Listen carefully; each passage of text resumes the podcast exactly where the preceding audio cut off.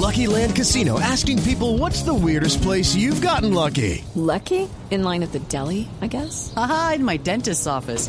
More than once, actually. Do I have to say? Yes, you do. In the car before my kids' PTA meeting. Really? Yes. Excuse me, what's the weirdest place you've gotten lucky? I never win and tell. Well, there you have it. You can get lucky anywhere playing at LuckyLandSlots.com. Play for free right now. Are you feeling lucky? No purchase necessary. Void where prohibited by law. 18 plus. Terms and conditions apply. See website for details.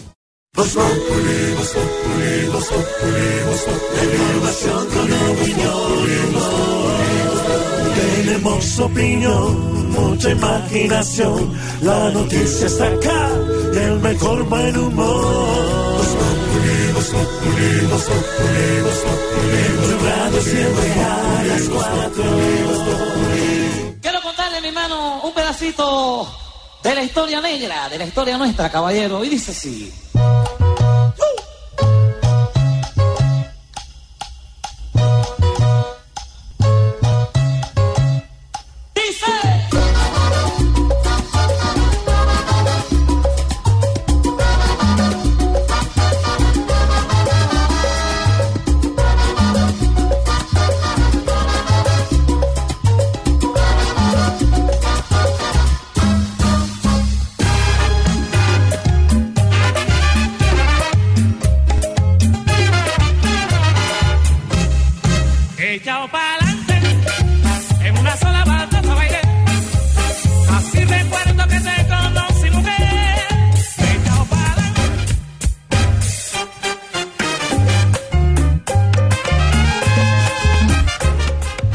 Música del inolvidable Joe Arroyo. A esta hora seguimos con mucho más en Voz Populi a propósito de los siete años ¿no? que se cumplen de su muerte. Sí, un día como hoy, un 27 de julio de 2011, se nos fue el Joe Arroyo. Pero dígame usted, ¿cuál canción de Joe No, es Arroyo? que no tiene canción mala. Todas no tiene. ¿Cuál no le pegó a los primeros lugares en lista en todas las emisoras? Uno podía bailar toda la noche Toda solo la con. Joe Arroyo. Tranquilamente, tranquilamente, porque además fue de unos géneros a otros. Y me tuvo uno, el Joe Son, importantísimo. La cosa era entender Sí. algunas. ¿Ah? La cosa era entender algunas. Las letras de las canciones. Sí, porque había uno, como él cantaba medio nasal. Ajá. Medio no, total. Sí, pero fíjese que Uno decía, ¿qué dije ahí? sí, le decían, Nunca entendía eso. le decían voz de tarro porque En los años y él- 1600. sí, le decían voz de, Bueno, voz de se ta- entiende. le decían voz de tarro porque incluso en una entrevista decía con un par de latas de manteca llenas de agua yo tenía que ir y venir a la tienda de un señor que se llamaba Jerico cuando estaban vacías las latas me las ponía en la cabeza y eso da un eco hermoso decía yo de Arroyo que creo que sin saberlo me afinó la voz por eso me decían voz de tarro Sí, porque hay unas que uno en los coros que ha perdido. La gente, digo, pues eso es lo bueno también del Joe, ¿no? Que la gente canta lo que quiere. Se le puede inventar. bailar el Joe Arroyo. Pues ahí nos dejó su legado, su música. Hoy le vamos a hacer un homenaje musical al Joe. Eh, está eh, pues cumpliendo, se están cumpliendo esos siete años de haberse ido de este mundo, pero nos dejó muy buena música. Además se cumple hoy 75 años de Mick Jagger, que ya sigue haciendo rock, sigue bailando en los escenarios. Eh, también cumple años hoy eh, Jorgito, perdón, eh, Peter Manjarres cumple 42 años. Pero vamos a hablar del Joe Arroyo.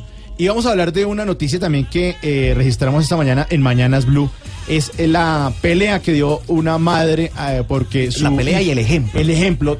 Bueno, para unos sí, para otros no. No, pues lo cierto es que en Cali resulta que no sé si ustedes vieron el video que rodó en las últimas horas, en los últimos días por las redes sociales y demás de un par de jóvenes que en un bus del mío, que es el transporte masivo allí en esta ciudad, comenzaron a destruir, a cortar las manijas con las que la gente se sostiene, los pasajeros. Mano de vándalos. ¿eh? Sí, Vándalos. Es una miércoles. Que es- Pues resulta que este joven grabó y aparte de eso Ellos mismos rompieron. publicaron, Sí, ellos mismos lo rompieron publicaron. también son Rompieron tan, tan- son tan, mucho, tan machitos, pues, que lo...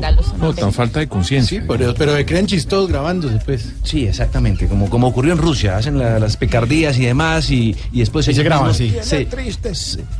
Aló, alcalde.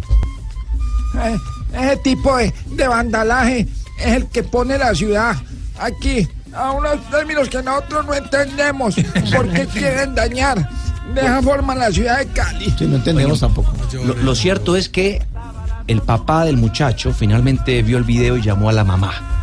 Le dijo, oiga, usted ya vio lo que hizo su hijo y demás, que se está volviendo famosísimo en las redes sociales. Ella inicialmente creyó que era por otros motivos, hasta que le explicó y es cuando el muchacho llega a la casa y ella prácticamente lo ha cogido, ¿no?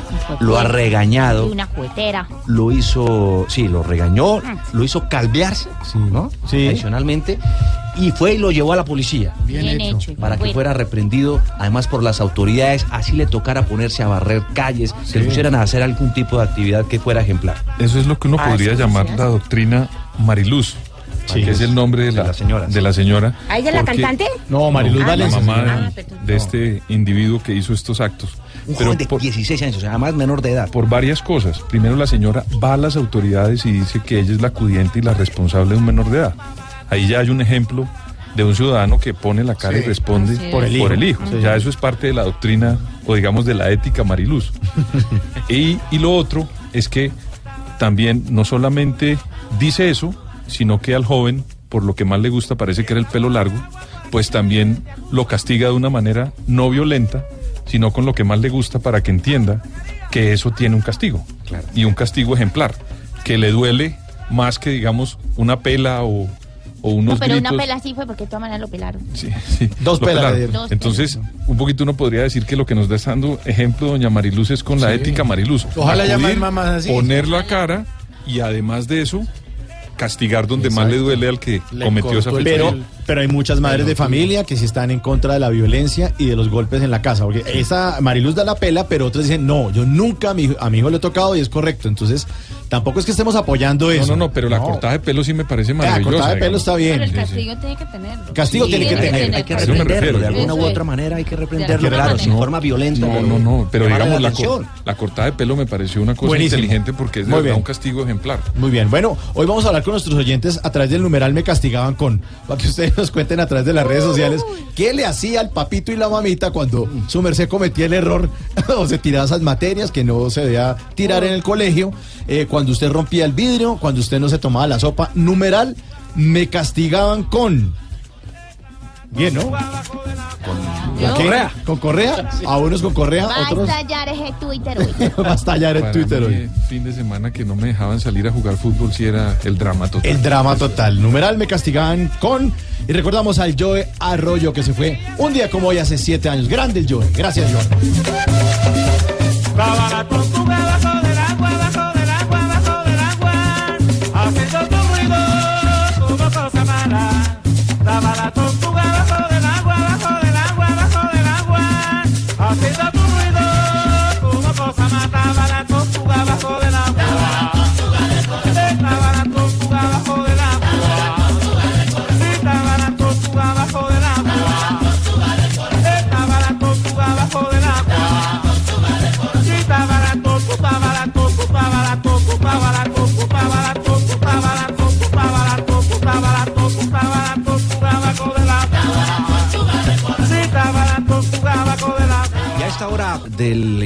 Inolvidable Joe Arroyo, a los hechos, a las noticias que a esta hora nos presenta aquí en Voz Populi don Wilson Vaquero del sistema informativo de Blue Radio.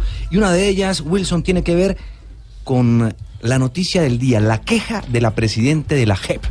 Sí, la noticia del día, Juan Diego, eh, además, por supuesto, de los desarrollos que ha tenido la investigación al expresidente Uribe y el llamado a indagatoria por parte de la Corte Suprema de Justicia, pasa hoy por los temas de la paz. Eh, en primer lugar, porque hoy se ha hecho la presentación del informe de la misión de observación de la misión de verificación ante el Consejo de Seguridad de las Naciones Unidas. Pues digamos al vicepresidente Naranjo, y ya vamos a hablar en segundos de eso, hizo una defensa de lo que ha sido el proceso de implementación, de lo que ha significado para el país el desescalamiento de la guerra con la eh, desmovilización de las FARC. Eh, pero por supuesto que Naciones Unidas ha puesto también el acento sobre algunos temas que para ellos son preocupantes, en temas de incremento de la violencia en algunas zonas específicas que coinciden con los sectores donde se han incrementado los cultivos ilícitos. Y también, pues por supuesto, el tema de los líderes sociales. Eh, ha sido noticia la paz por el proceso con el ELN, las instrucciones que dio el presidente Santos para tratar de sacar adelante un cese el fuego, por lo menos temporal, antes de que finalice su gobierno. nuevo Exactamente, cese entregar esa temporal. posta.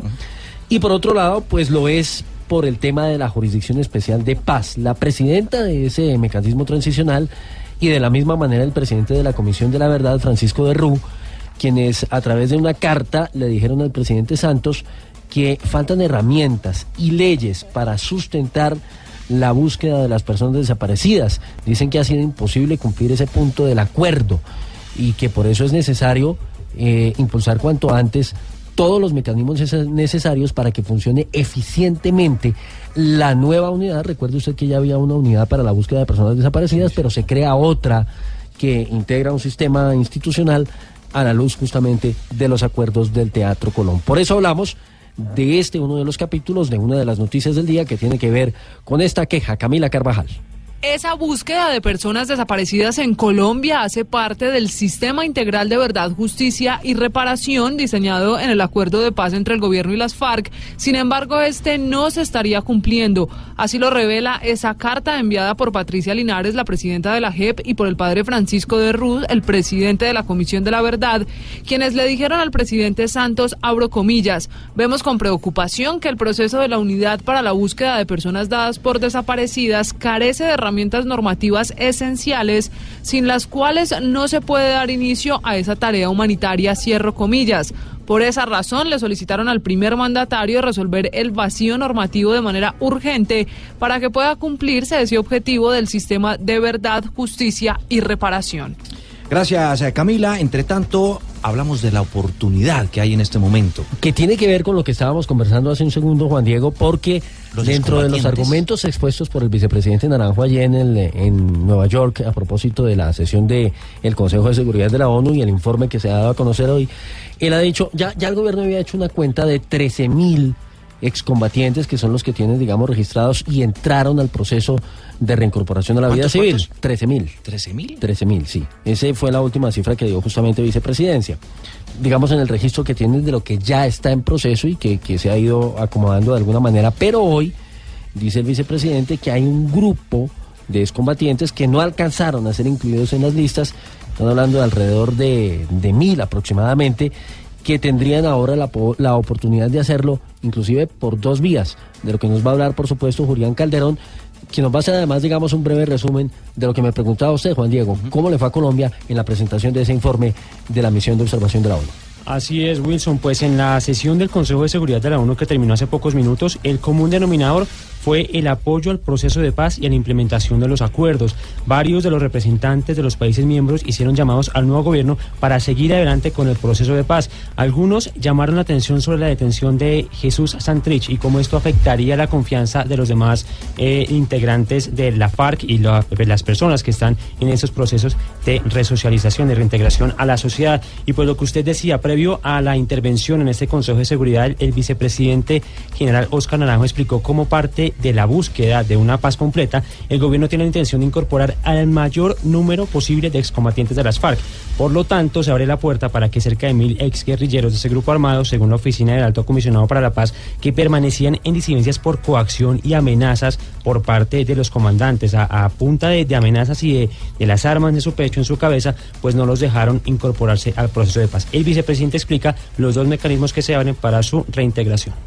Que hemos abierto de común acuerdo con las FARC es que haya dos rutas de incorporación, la ruta llamada colectiva de incorporación y también ruta individual, para que aquellos excombatientes que no quieren participar de procesos colectivos se presenten ante la agencia de reincorporación para iniciar una ruta de reincorporación individual. En todo caso, es un proceso que es transparente, es un proceso que ha conllevado la necesidad de acreditar uno a uno a esos excombatientes para probar que realmente estaban en filas de las FARC. De entrada, estas personas no podrían acceder directamente a la Justicia Especial para la Paz hasta que no estén debidamente acreditados por la FARC como excombatientes suyos y hasta que no pasen todos los filtros que tiene el gobierno y que tiene la FARC para evitar colados en la justicia transicional. Gracias, Julián. Esto es clave, ¿no, Pedro? Es que si la comunidad internacional que apoyó el proceso de paz sigue, digamos, como un centinela o un grupo vigilando que los acuerdos de paz se cumplan y lleguen a feliz término con todas, digamos, las ideas que hay de hacer unos ajustes o no hacerlos, pero que la comunidad internacional esté pendiente de lo que va a pasar con los acuerdos es muy importante. Y además de eso, cuenta, digamos, el nuevo designado, el canciller Carlos Holmes Trujillo, designado por el presidente Iván Duque, con una característica que me parece apropiada para la situación. Es que Carlos Holmes, además de ser un gran internacionalista y un hombre que conoce muy bien la política internacional, fue comisionado de paz en un gobierno. Entonces, hay un canciller que entiende la situación internacional por lo que va a hacer, digamos, la comunidad internacional con este proceso, pero también entiende muy bien de solución a los conflictos internos de Colombia. También a esta hora, Wilson, hablamos de la emergencia que se ha eh, registrado en una carretera del país, en la vía Florencia, en Florencia, en Caquetá. En el sur del país, sí señor, entre los departamentos de Caquetá y Huila. Mire, hay dos emergencias de la que le voy a comentar a continuación. Vamos a hablar un poco más adelante, lo vamos a ampliar. Está en el Catatumbo, esta es por orden público. En Ocaña se ha presentado, digamos, una situación de alteración allí en medio de un operativo de la policía contra el transporte ilegal de combustible. La gente se alteró, hay dos cierres viales, ha habido enfrentamientos y se habla de por lo menos una persona capturada. El tema está muy tenso allí en esa zona del país. Y efectivamente, en el Caquetá un derrumbe, un deslizamiento de tierra de grandes proporciones. Se llegó incluso a temer lo peor. Eh, afortunadamente los organismos de socorro fueron muy diligentes, las autoridades en esa zona, para lograr, eh, pues de alguna manera, digamos, retirar un poco del material que había caído a la carretera. Y allí lograron entonces descubrir que había 11 personas que resultaron heridas justamente como consecuencia de ese deslizamiento. Afortunadamente no son lesiones graves, eso sí el tema de la vía va a estar bien demorado y bien complicado porque como les digo, es el deslizamiento es bastante grande. Lo último, Wendy Barrios. La cifra total de heridos por la emergencia en la vía Florencia-Neiva subió a 11. Según las autoridades, ninguno reviste gravedad, pero se convirtió en una gran alerta porque por el sector están circulando los vehículos en horas de la noche. Jairo Escobar, director de la Defensa Civil. Eh, afortunadamente, afortunadamente fue antes de iniciar el paso al tráfico entre Florencia y Suaza. Eh, fueron, eso fue unos minutos antes. Eh, algunos están en situación de gravedad, otros eh, más leves. Ya están siendo atendidos en los centros asistenciales del municipio de Florencia. En el hecho se registraron pérdidas materiales por la maquinaria con la que se trabajaba en la vía. En Caquetá, Wendy Barrios, Blue Radio. Gracias, Wendy. Y también, eh, Wilson, hay que ponerle cuidadito a qué tema. Al mismo tema del que estábamos hablando hace un segundo, Juan Diego, y es el del proceso de paz ante las preocupaciones que tiene Naciones Unidas sobre la- situación no solamente de violencia y de los líderes sociales, como lo señalábamos, de los excombatientes que salieron de las, eh, eh, digamos, antiguas zonas de concentración, ahora llamados espacios territoriales de capacitación y reincorporación, y que no se conoce su paradero, sino también la situación de los menores de edad, que no está del todo clara, en últimas por lo menos, para este era organismo. lo que había Claro, o sea, prometido se habló de comienzo. un grupo importante que sí fueron entregados, pero para la ONU no ha habido del, del todo claridad frente a la situación de los menores de 18 años en las filas de esa hoy ex guerrilla. Así que a ese tema hay que ponerle mucho. Cuidadito. Cuidadito. Cuidadito, cuidadito. Porque es que la subversión es poco lo que le cumple a esta preciosa nación.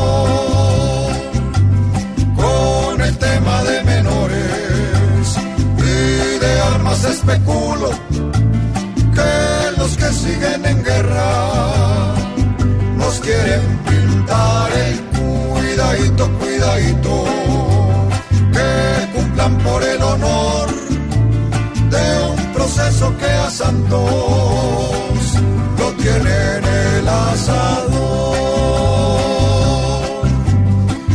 Esperamos que nos cumplan todas sus promesas nuevas ya que solo han cumplido es para apretarnos las cuidadito, cuidadito.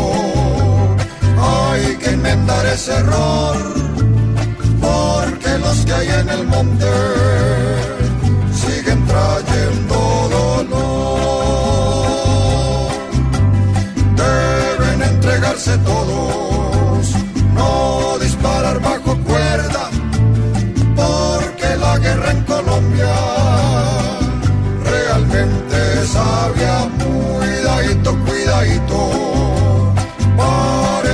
por favor, pues Colombia no merece otra ola de terror, donde el que sufre es el pueblo, viendo sangre con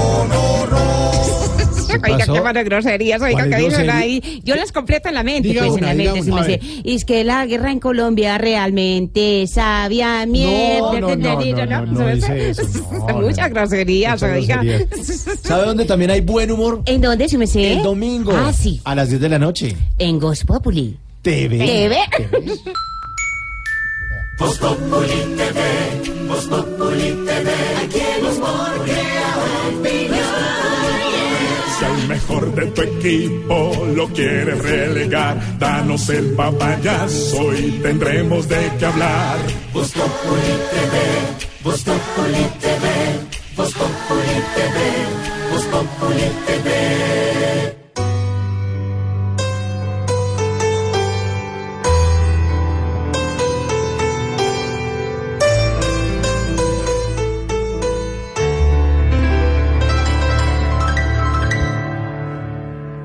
Merci, Simon moi.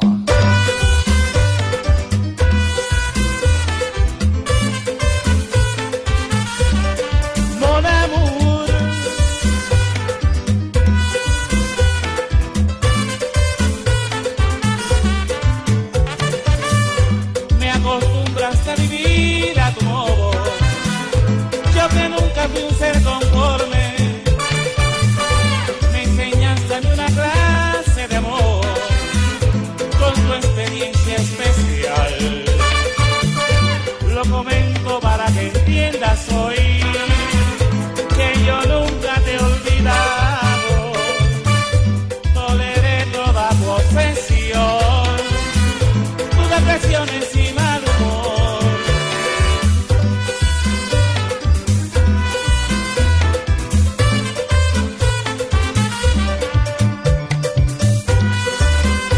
Para bailar pegadito. Tal para cual de Joe Arroyo, lo máximo, una canción del 96 que sigue sonando como si le hubieran lanzado esta semana. Recordamos a Joe Arroyo. A ver, Juan, di, ven para acá. A ver, A ver, vamos a bailar ensaye con esta Dani. así, A ver, así a ver es. cómo es. No, A ver. Pegadito, ese sí era para bailar. A ver. sí. Pero tú Ay, empieza para allá y yo para acá. A ver. ¿quién? A ¿Cuál es ver? ¿quién está más descoordinado? Sí, no, se, se van a pisar, se van a Es que de donde me agarra también me desconcentra. El gran Joe Arroyo nació el 1 de noviembre del 55 y se fue de este mundo el 26 de julio de 2011. Empezó cantando en bares y burdeles de la zona de tolerancia de Cartagena. Fíjense ustedes, en el 73 tuvo la oportunidad de grabar con Discos Fuentes, eh, ya que un locutor barranquillero se lo recomendó a Fruco y sus tesos. Le dijo, yo te tengo el tipo que va a cantar contigo. Tan, Fruco y sus tesos, ahí se conectó. Eh, y, pero la gloria le alcanzó con su orquesta La Verdad, que fundó en el 81, con la que produjo 23 álbumes. Eso es una barbaridad, 23 álbumes absolutamente exitosos. Lado A y lado B, porque eran acetatos en ese momento. Lado A y lado B, todos éxitos. Eh, y su corazón estuvo lleno de música y además de, de- de- de amor. Tuvo cuatro mujeres con las que tuvo siete hijos apenas, ¿no? Demasiada inspiración porque Pero porque se cuidó. su todo lo que tocaba lo convertía en éxito. Eh, fue ganador de discos de oro, eh, de una torre de oro en Cartagena, eh, un caracol de oro en el Gran Festival de Música del Caribe y sus congos de oro que después de ganar tanto le dijeron, ¿sabe que usted está fuera de concurso? Mejor no. No, Mejor eh. usted sí, sí, sí. Es que era muy bueno ese señor. Bueno. Bueno, pues a esta hora con el Joe y también con música, vamos a ir con Joana Quintero porque hay más medalla para Colombia. Joana, Medalla de plata, Juan Diego, medalla de plata para Colombia en la prueba por puntos eh, femenina. Con Lorena Colmenares, 35 unidades ha sumado la colombiana en esta competencia que ha sido ganada por Lilibet Chacón de Cuba con 37 puntos, tercero también para Cuba con Arleni Sierra. Y a continuación vamos a tener opción nuevamente de medalla de oro con Marta Bayona y Diana García en la prueba del Keirin aquí en el velódromo Alcides Nieto Patiño. Más medallas. Más suma, medallas, sí. al balance de estos centroamericanos y del Caribe en una brillante presentación de la delegación colombiana. Pues a uno les va bien y a otros no tanto, como al hijo de Mari Luz Valencia, la madre del joven de 16 años, que protagonizó un video viral en redes sociales eh, cometiendo vandalismo en un bus del mío, el transporte de Cali y los subió a redes sociales y ella le dio su tunda y fuera de eso lo peluqueó para que aprenda, le dijo no. Y lo llevó a las autoridades y dijo, Oye, es que a, a propósito de eso, mire, eh, inclusive en Barranquilla, donde se están jugando los centroamericanos y el Caribe, hoy me llamó muchísimo la atención, porque es que ese es el mensaje que hay que tal, tal vez transmitir con la lección que ha dado Mariluz a su hijo, y es la necesidad de cuidar, ¿no? El mobiliario urbano, las cosas públicas, porque allí en Barranquilla se creó una liga ciudadana para cuidar todos estos magníficos escenarios que se han construido y que quedan como legado Buenísimo, para claro. las nuevas generaciones. Es que eso es de uno porque lo construyen con los impuestos de uno. Sí, exacto. eso es de todos. Exacto, para que se cuide el mío, se cuide el Transmilenio en Bogotá, Sí, que también. también. tanto daño le hacen, y se cree sentido de pertenencia. Entre otras cosas, esos escenarios de Barranquilla son realmente bien hechos, con, con mucho profesionalismo y se ven muy bien desde el punto de vista arquitectónico los escenarios deportivos de Barranquilla. De acuerdo. U- Usted tiene un, un punto de vista particular sobre esto. A mí lo que pasa es que... eh, ah, No, no, Peter no. Peter no, hombre. Es que la- la- el deporte, el deporte es el que termina, digamos, movilizando mucho las ciudades y generando Sí. una dinámica social interesante en, los, en las ciudades. Barranquilla se preparó, y yo insisto en eso, porque no tenía absolutamente nada. Barranquilla no tenía hace 25 años agua. Y hoy es una ciudad que hace unos juegos de este tipo. Colombia está de segundo en la medallería y las instalaciones que uno ve son de verdad de alto nivel. pero, pero, pero ¿cómo interpreta o se interpreta el castigo que le da una mamá a su hijo? Ah, yo tengo, a mí me parece que esa es la ética Mariluz, digamos. Yo creo que uno cuando comete un error en su familia o en la sociedad, tiene que haber, digamos, por parte de uno un aporte para redimir ese error que uno cometió. En la casa mía, por ejemplo, si yo no cumplía con lo que tenía que cumplir durante la semana, pues no me dejaban salir a jugar fútbol el fin de semana. Punto. Punto. Sí, eso no es pues, negociable. yo ya sabía que no salía si no cumplía con lo que tenía que cumplir en la semana. Pero si uno deja que las personas no tengan, digamos, una forma de retribuir por los errores que cometió en su casa o en la sociedad, pues no estamos educando. ¿Viste la mamá y los otros sociedad. chinos no los han visto en la televisión? ¿Cuál? De los otros chinos que estaban haciendo la misma Ah, ¿dónde no. están esas mamás? No, no, quién sabe dónde están esas mamás. Lo quién cierto es que Pedro pudo haber sido un gran futbolista. Nos perdimos de un gran futbolista prácticamente. Castigaron mucho. Me castigaron mucho. ya lo ves como frustrado. Sí, sí, sí. Yo le decía, yo le Así decía. como a mi Isel, mamá, qué horror. Déjeme ir a jugar un rato, que yo me porto bien. Bueno. Yo en la casa. Bueno, Peter, don Peter. Numeral me castigaban con, para que todos nos- nuestros oyentes nos cuenten con qué los castigaban, cómo eran los castigos ahí caseros. Eh, sí, caseros, ¿no? Menos mal eran caseros, porque es que delante de los amigos sí era terrible. No, pero también, Sí. también. A, No. a uno le pasó que delante de los Las amigos- vaciadas. Las vaciadas. Cuando, cuando la cosa iba superando, uno Sí, ya sí, sí, tenía que salir la vaciada pública. O cuando vaciaban a los amigos de uno delante de uno, uno no sabía qué Uy, hacer. qué vergüenza, Sí. oiga. Lo que pasa es que uno ¿Usted los dónde estaba? llevaba, Y no sé qué. Claro. y- uno los llevaba para que no lo regañaran. El y pararrayos. los regañaban delante de Como que ya no ganas. Doctor Petro, muy buenas tardes. Muy buenas tardes, el saludo especial para todos ustedes. Numeral me castigaban con. Me castigaban con el segundo nombre cuando mi mamá me llamaba por las tardes. ¿Así? ¿Cómo era? Decía Gustavo Francisco. Se entra, me hace el favor. Ay, ay, ay, sí, señor. Así era, así era. El doble nombre, ¿no? Para eso le ponen un doble, doble nombre. Sí, solo Sí, para, para efecto de regaño. para efecto regaño. Doña Aurora, ¿cómo está? Muy buenas tardes, doctor. Bueno, eh, numeral me castigaban con. Vea, Ave María Mauricio. Esa sí que chupó juguete, oiga. Si se le en regla de la mano, ¿no? Existía una minículo que se llamaba la pretina, que dice ser de una eh, tira, tira de cuero. Que le partían la punta en tiritas y la mojaban. Uy, gracias, Aurora. Vea, vea, le muestro la Ay, cicatriz. no, no, no, gracias. No, algo, algo más. Con las varices tenemos. Sí, gracias. Algo más reciente, Juanito. Señor tío. Numeral me castigaban con. O me castiga porque Ay, usted- mami, Ay, loco. no, me, me, me dice, me dice, si te sigues portando así perdiendo tantas materias, te voy a quitar lo que más quieres. Y yo le dije, ¿y para dónde te irías, mamita linda? Ay, no. Sí, sí. Ay, qué belleza. Y ya no me castiga. Bueno, Ignorita. ¿Su merced? Numeral me castigaban con. A yo me castigaban con no dejarme ver el canal 1, que era el único canal que había, su merced. Sí. Sí, su merced, entonces me castigaban, no me dejaban ver la televisión, su merced. No me prende el televisor. Sí, señor, sí. Dígale eso ahora. Animalandia. Ah, Sí, no le dejaban ver Animalandia. No me dejaban ver Animalandia. Eso cuando don Jorge Alfredo estaba. Ya Oh, estaba, estaba. hecho, ya estaba hechoncito, su merced. Por favor, no hables mal de nuestro jefe. ¿Cómo te llama usted? Jorge Alfredo. Jorge Alfredo.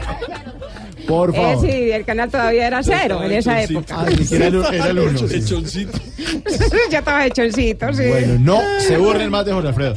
Doña, ¿qué le interesa? Eh, papito, qué buena joda, ¿qué No, pasó? pero no se ponga brava, güey. Vamos a hablar de castigos, pero sin, sin ponerse brava. Numeral me castigaban con. Con lo que fuera, papito. ¿Sí? Santísimo, mi mamá así estaba volando los zapatos, le tiraba uno con los zapatos. Si estaba haciendo el almuerzo, le tiraba uno con el, con el, ¿cómo se llama? trapo, el Con, con el cucharón. con el Si estaba planchando, adivine con qué me tiraba. Ay, no le Con lo que tuviera. ¿En serio? de verdad, yo decía, ojalá no esté aspirando cuando, cuando yo. Qué hijo de puerca tramacazo. Yo, papito, a mí sí que me dieron fuerte. Bueno, hablemos con alguien de. ¡Ay, sorterita! A mí también me castigaban. ¿De verdad? ¿Cómo? Sí, me ponían a hacer 30 o 40 planas. Debo respetar a los mayores, debo respetar a los mayores, debo respetar a los mayores. Y copie, y copie, Y copie, sí. Ay, no. ¿Y respetó? Hasta que respetó a los mayores, sí. Sí, joven Santiago. Qué bueno, sorterita, qué bueno. Eh, numeral me castigan con. Mira, preguntémosle a alguien de otro país. La tigresa de Occidente. Y- Garritas positivas. Importada, nuestra importación de la semana. Garritas positivas, yo tengo muchos, muchos, porque tú sabes que son muchos los éxitos míos, ¿no? Éxitos, sí. Sí, y entonces, eh, don Mauricito me pone este eh, ritmo merengue, ese, es merengue. Ah, merengue, merengue. sería Ah. merengue. Me castigaban con no poner mis 2200 éxitos. Me castigaban con no poner mis 2200 éxitos. Hoy estoy muy contenta de estar en Voz Populi. Estoy muy contenta de estar en Voz Populi. Garritas positivas, de repente tengo muchas más No, de no, cuando no, me no, no. castigaban. No, no nos Si quieren, a nosotros con- Pero de verdad no lo han disfrutado y este es merengue, No, es más no, no, movido no, que no, los otros. No, no, muchísimas gracias, muchísimas gracias. Garritas positivas. Muchísimas gracias, numeral me Ay, castigaban a mí también me ponen a hacer planas, papi. Debo y respetar a los mayores. Debo y respetar. Debo y respetar.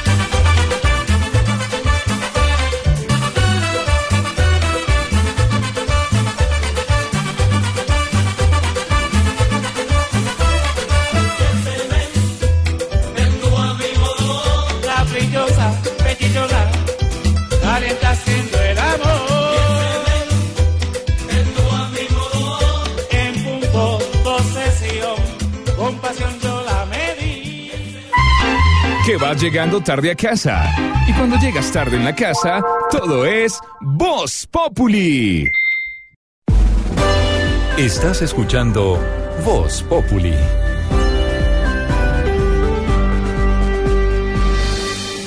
Y seguimos con mucho más a esta hora en Voz Populi, información, noticias, humor y más medallas para Colombia, los centroamericanos y el Caribe. Joana Quintero. Juan Diego, la nueva medalla para Colombia llega con Marta Bayona, medalla de bronce en la prueba del Keirin. México nuevamente ha dominado esta competencia con Jessica Salazar, medalla de oro, Daniela Gaxiola, medalla de plata y Colombia con Marta Bayona eh, ha sumado la medalla de bronce. En este momento va a iniciar la prueba del kilómetro individual donde Colombia tiene a Anderson Parra y a Kevin Quintero como representantes. Gracias, eh, Joana. Y también eh, en el panorama informativo, don Wilson Vaquero, hay un tema, una noticia relacionada con, ¿cómo se podría definir? Lo primero que ha hecho uno de los representantes a la Cámara del partido de la FARC en el Congreso. ¿Quién fue y qué fue lo que hizo? Cada paso de estos, digamos, es histórico por lo que representa que una organización que estuvo alzada en armas durante más de 50 años ahora tenga representación política producto de un acuerdo de paz. Ese Marcos Calacada, el protagonista esta vez, que ha hecho la primera intervención de un representante a la Cámara por el nuevo partido, el partido de la ex guerrilla, precisamente en la plenaria de la corporación. Eh, dejó constancia ante todos sus colegas sobre la inconformidad que ya han manifestado en repetidas ocasiones ellos. ¿Por qué? supuesto, la captura de Jesús Santrich y el hecho de que Pues él no pueda no tomar posesión, lo cual todavía, digamos, es un enredo. Sí, pero metió hasta tutela. Y ya me- está recurriendo a todo tipo de recursos legales para tratar Eh, claro, porque digamos tiene la credencial del Consejo Nacional Electoral, no está condenado, pero obviamente las autoridades pues están amparadas en, en el tema del proceso que se adelanta contra él y eso le impide, o por lo menos ha sido la respuesta que han dado, repito, los organismos de seguridad y judiciales en el sentido de que no lo puede hacer. Vamos a ver qué sucede. Entre tanto, la intervención de Calarca. María Camila Roa, buenas tardes. Ante toda la plenaria, algo nervioso pero con contundencia, el nuevo representante a la Cámara por la FARC, Marcos Calarcá, deja una constancia sobre la situación de Jesús Santrich, su compañero que pese a que recibió la credencial y le fue asignada una curul, no se ha podido posesionar por estar detenido en la cárcel La Picota. Así se refirió Calarcá a esta constancia. No, nosotros hicimos fue una constancia de que Santrín no está posesionado por fuerza mayor, por una fraudulenta detención, porque el fiscal no quiere permitir su posesión y pedimos a la honorable mesa directiva de la Cámara que haga las gestiones pertinentes. Marcos Calarcá es el primer excombatiente que llegará en la historia de Colombia a la Comisión Primera de la Cámara de Representantes, donde se discuten precisamente los temas constitucionales. Gracias, eh, María Camila. Cuesta un poco de trabajo, ¿no? Creer que esté como nervioso alguien como Marcos Calarcá, un exguerrillero que, bueno, fue combatiente de este grupo. Este, lo que pasa es que también hay que recordar que las FARC combatió contra la institución, contra el Estado, contra el Congreso, contra el Ejecutivo, contra las Cortes. Esa era la lucha que ellos tenían, era, digamos, acabar el Estado y reformularlo de otra manera. Era Claro, lo que ellos siempre tesis. pensaban y era su tesis un poco de Vladimir Lenin, ¿no? Era acabar el Estado para refundarlo. De esa manera, pues lo que uno ve ahora es que estos señores están al interior de uno de los órganos que ellos querían destruir.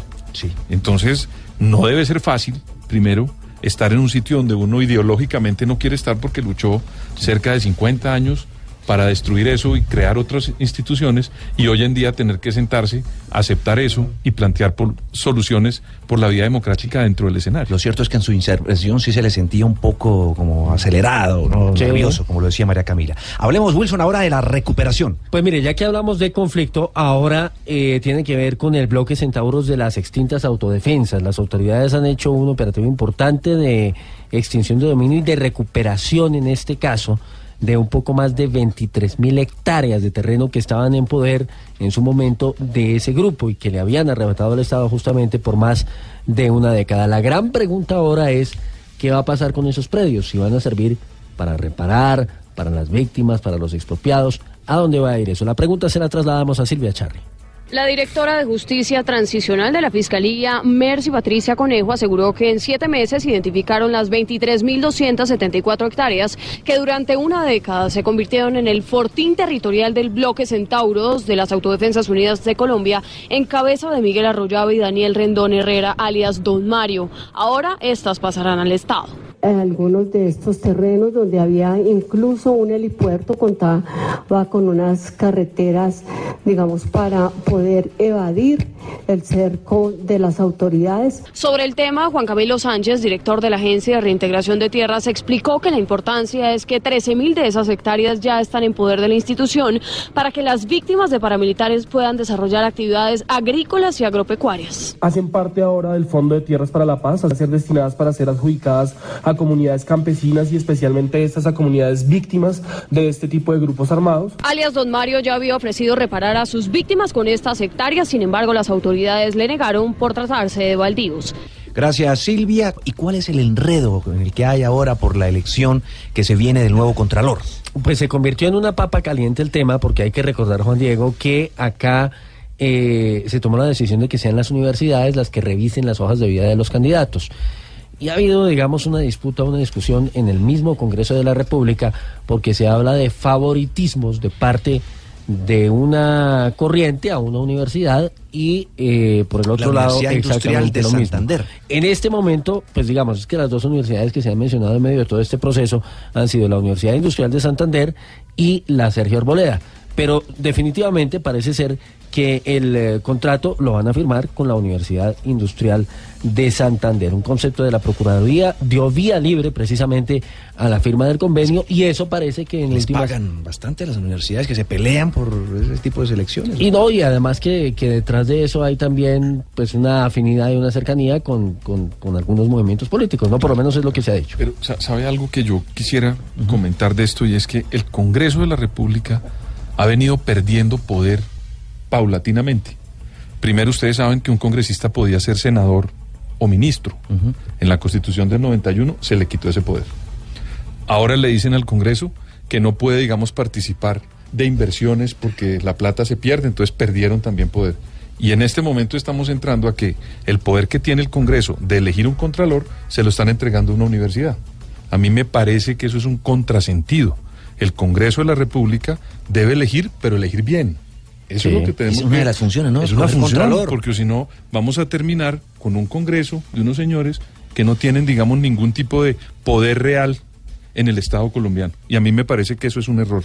Claro, lo que pasa es que, digamos, aquí se alega también un poco el tema de la transparencia que tanto se le critica al Congreso en este tipo de elecciones. Máxime cuando estamos hablando de uno de los cargos más importantes del país en el tema de los órganos de control, porque este es el que audita el tema de la plática. El enredo, pues, Marcela Puentes. Así es, buenas tardes. El próximo 20 de agosto ya debería estar elegido el nuevo Contralor General de la República. Sin embargo, a poco menos de un mes de que venza ese plazo, aún no ha sido firmado el convenio entre la Universidad Industrial de Santander y el Congreso de la República para adelantar el proceso de selección de un mínimo de 20 elegibles. El expresidente del Senado, Efraín Cepeda, se refirió a las demoras que se han registrado y explicó por qué terminaron eligiendo a esa institución de educación superior. Entre la Sergio Arboleda y la UIS nos, pa- nos pareció que esa daba más eh, garantías, que tenía más trayectoria, que tenía una buena experiencia, 70 años pública. Sin duda, pues eh, tratamos de acertar El senador Rodrigo Lara, de Cambio Radical, quien lideró el proyecto en la Cámara de Representantes, también habló del tema. Si les maman gallo con cualquier ardido, cualquier argucia, pues ellos no van a poder cumplir. Si no pueden cumplir, se me retiro porque quedaría mal. Entonces, muy sutilmente demoran y demoran para aburrirlos y sacarlos por la puerta de atrás. A esta hora, delegados de la Universidad Industrial de Santander y del Congreso ultiman detalles para lograr la firma esta misma tarde, aunque ya es prácticamente un hecho que el cronograma se correrá un par de días. Gracias a Marcela. ¿Y la revelación a esta hora cuál es, Wilson? La revelación tiene que ver con un tema que tratamos ayer eh, a propósito de, de uno- una operación internacional que tiene que ver con actos de corrupción que afectaron a la multinacional petrolera PDVSA, a la petrolera venezolana. Ayer comentamos acerca de la captura de un colombiano. ¿Los, bolichicos? Eh, exactamente, Ah, sí, los señor. bolichicos, ¿no? Sí. Que, eh, tenían toda una eh, treta y eh, una tramoya con PDVSA para sacar, saquear hacerse, digamos, a los petrolera. recursos de la petrolera. Sí. Exactamente, sí. Pues mire, lo que no se conocía alrededor de este tema es que ese colombiano estaba vinculado con una de las firmas comisionistas de bolsa más importantes en nuestro país. Ha aceptado precisamente que uno de sus directivos hacía parte de todo ese entramado y por eso ha emitido un comunicado en las últimas horas. ¿De qué se trata Juan Sebastián Amaya? Pues se trata de Global Securities, una de las comisionistas de bolsa más importantes del país, efectivamente, que aseguró que Gustavo Hernández Fieri, quien se encuentra dentro de un proceso legal por parte de las autoridades de Estados Unidos por corrupción y lavado de activos de la petrolera venezolana PDVSA, sí hace parte de la junta directiva de esta compañía en representación de uno de sus accionistas, pero no tiene injerencia alguno en la operación y en la gestión diaria de la firma. Además, la comisionista afirmó que las compañías y personas vinculadas por las autoridades americanas en este proceso no tienen relación alguna con la sociedad comisionista ni realizan operaciones como parte de la actividad en Colombia. Y por otra parte, añadió también que no ha realizado operaciones sobre los títulos de, valores o sobre el dinero que se menciona en este proceso, ya que su operación se concentra en aquellos que se transan en el mercado de valores colombianos. Gracias, Juan Sebastián. Ha llegado el momento para nuestra aplaudida, aclamada, esperada sección, bueno, castigada. Ay, pero castigada. castigada. Sí, castigada, porque estamos hablando hoy de lo que don Pedro Viveros ha llamado o bautizado la ética Mariluz. Ah, El esa. ejemplo que dio esta mamá con su hijo que fue sorprendido dañando el mío de Cali. es Bueno, vándalo. aquí está la sección aplaudida, aclamada y castigada. ¡Qué belleza! Pues juzgarán y dirán los oyentes qué es lo que hay que aplicar en este caso. Mire, porque hay rechazo entre los residentes, y no solamente ellos, sino entre la sociedad de un conjunto residencial en Bucaramanga, porque decidieron allí prohibirle a los domiciliarios el uso de los ascensores. Dicen que solo podrán llevar los pedidos utilizando las escaleras. Para que se demoren y tenga que devolverle la plata. Pero se va a enfriar, sí. Claro, o sea, es mejor sacar la, la antigua que el canastico con la. Es buenísimo. Puede ser, sí. No tengo claridad cuántos pisos tiene cada torre en ese conjunto, pero hágame usted el favor. Increíble. La historia, Verónica Rincón. No se permite el uso del ascensor para domiciliarios. Esa es una de las reglas para el uso del ascensor del conjunto residencial La Puerta del Sol en Bucaramanga, que ha ocasionado el rechazo por parte de los mismos residentes del conjunto. Uno de ellos colocó la denuncia a través de redes sociales, un acto que han considerado como discriminatorio. Blue Radio contactó a la administradora del conjunto, Annalise Guerrero, y esto respondió. Mira, la verdad eso básicamente son decisiones de consejo, no son, no son arbitrariedades de la administración. Sí hubo una decisión de consejo, pero ya eso es una cuestión diferente. Según la administradora, estudiarán si retiran la medida. Mientras tanto, los domiciliarios solo podrán utilizar las escaleras. En Bucaramanga, Verónica Rincón, Blue Radio. Es usted de esos que sexualmente lleva tanto tiempo en verano que su mujer no le ofrece Viagra sino bronceador. Lleva tanto tiempo sin extasiar la pasión que cuando su mujer le pide que la caliente, usted le regala una cobijita térmica. Si en la cama ya solamente hace gritar a su marido cuando le saca espinillas. Vaya al consultorio de la doctora Labia de Voz Populi.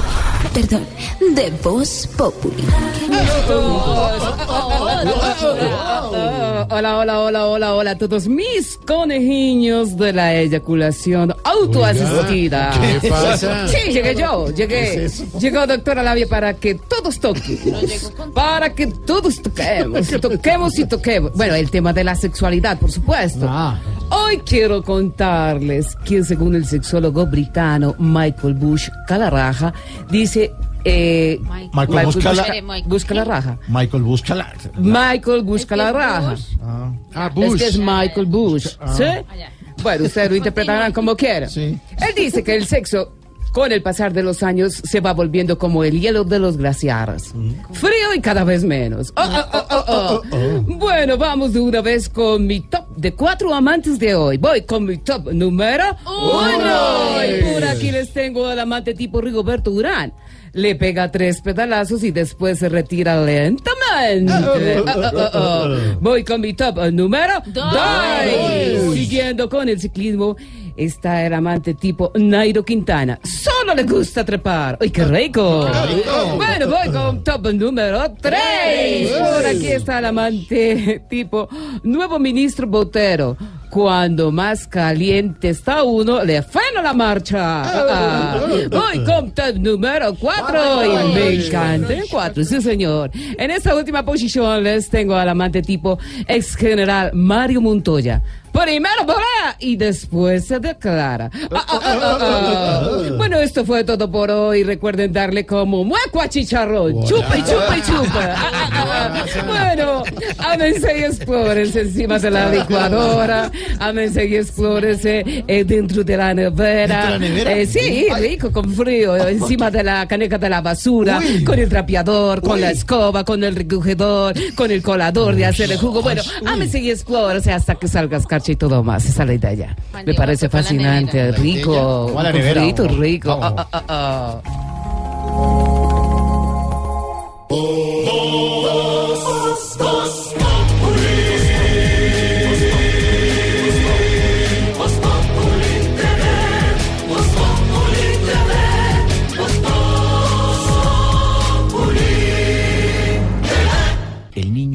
nunca ha sido castigado. No, ni yo lo Porque juicio. No, qué pesar. Porque Muy juiciosísimo. Cambiemos de tema. Ay, tan lindo. No hablamos del colegio, ¿no? No, Ni de las materias. Ni No, nada. no, señor, no. A no, ver. no, Vine a hablar de otras Juanito, cosas sí, ¿no? importantes. Es importante. Pregunte, Juanito. Juanito preguntaba con deseos de saber las cosas que en Colombia no podía comprender. Juanito, si tú quieres, puedes preguntarnos ya y al final cada cosa muy clara te quedará. Tío Felipe reventado le voy a preguntar. Voy.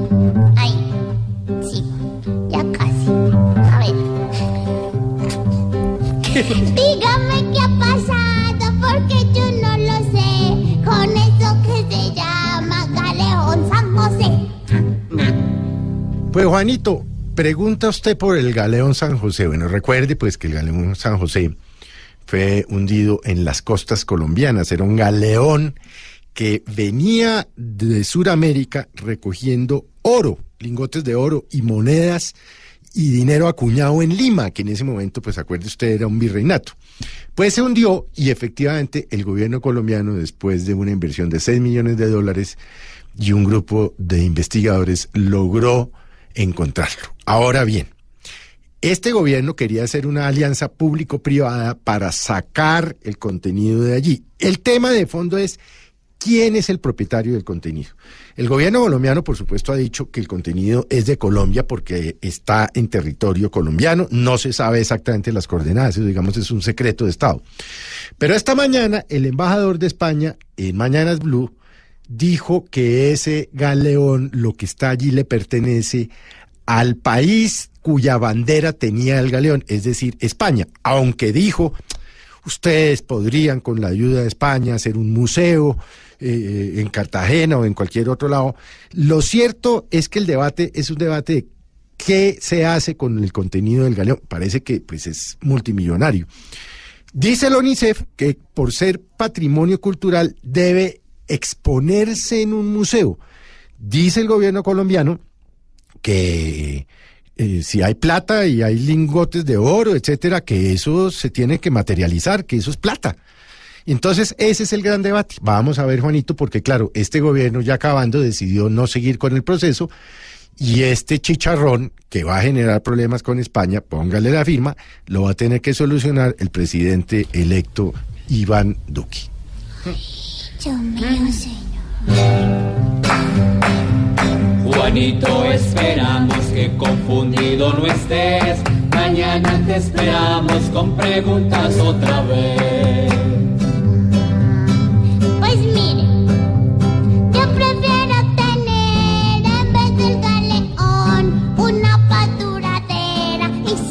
Corrupción. Pobre Juanito preguntó siempre buscando explicación. Solo Blue Radio le dará contestación. Es un tesoro. Estás en el trancón. Y en el trancón, todo es. Voz Populi. En Blue Radio.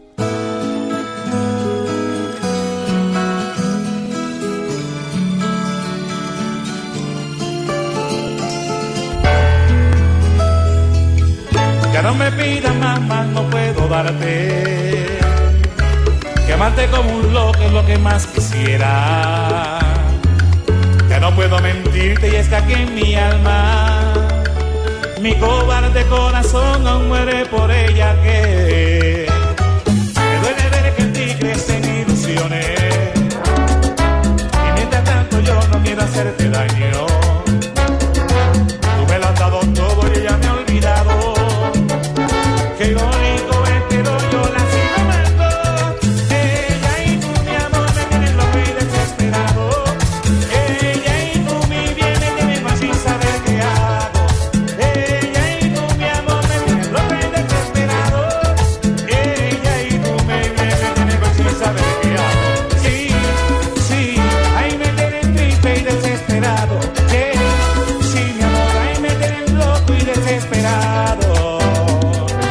Hijo de puerca a favor. ¿Canción pasó? trampa? Hágame el hijo de puerca a favor, que esa es una de las canciones, esa trampa. Que porque ¿Cuál suena trampa? muy Está bonito, entonces buenísima. lo sacan a uno a bailar y uno va bailando con el desgraciado este y él le está diciendo es que ella y tú. ¿Ella y tú? Me tienen loco desesperado. y uno todo contento y la canta uno de pendejo. ¿Ah? Y la baila. Ella y tú. Ella y tú, sí. Porquería canciones trampa, diga. Sí, y hasta ahora en cuenta, doña. Ella y tú. O sea, Yo la he bailado como Pero a ver, 100 ¿cuánto veces. tiene, cuánto 20 tiene años esta después. canción? Sí. ¿Cuánta, cuánto Esa canción es del 97. Pues con decirle que la moza ya se murió. Tus 21 años después. ¿Qué le iba a? Homenaje a Joe Arroyo, un 26 de julio de 2011, pues se fue y nos dejó mucha música, mucha alegría, muchos éxitos además. Qué alegría Y esta canción, ella y tú, bueno, a usted no le gusta, pero yo no sé por qué a los hombres nos gusta tanto esta No, canción. pues claro. No, pero ¿por qué será? Loco y desesperado ella y tú. Hablamos por con el ritmo, el el ritmo, ritmo, ah, es el qué ritmo. bonita, La letra no nos gusta. no, la letra no tiene nada que ver. Bueno, hablamos con nuestros oyentes acerca de una mamá en, eh, eh, Cali, Mariluz Valencia, que le dio una pela al hijo que está haciendo daños en Transmilenio, en el Transmilenio, en el mío, En de, el Cali, mío de Cali. En el mío de Cali. Y eh, subieron el video a las redes sociales, muy felices los muchachos, y dijo, momentico, usted, mientras usted de- esté debajo de este techo, en medio de estas cuatro paredes, se respeta no solamente la casa, sino la ciudad. Pero bien Le dio una, una pela durísima y además eh, que no, no estamos apoyando la violencia, repetimos eso. Pero hubo un castigo. Pero hay que darle una lección, hay Sí, que darle una lección. No, lo que pasa es que, lo- que pasa es que como hoy la ley y demás también, no, ¿no? no, no, No les puede pegar a No les nadie. puede No, no, pegar, a mí no también, hermano, si se meten con el mío, yo también castigo, hermano. No, no, el mío, el transporte. transporte. Ah, perdón. Sí, transporte masivo de Cali, sí, eso es otra cosa.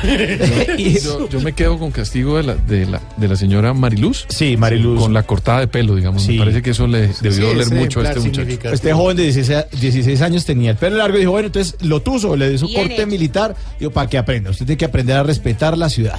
Pero en este momento hay medallas. Hay más eh, medallas. Joana Quintero, desde la subsede en Cali, nos cuenta hasta ahora. Joana. En otro escenario del Valle del Cauca sucede los Juegos Centroamericanos, medalla de plata para Colombia en el squash.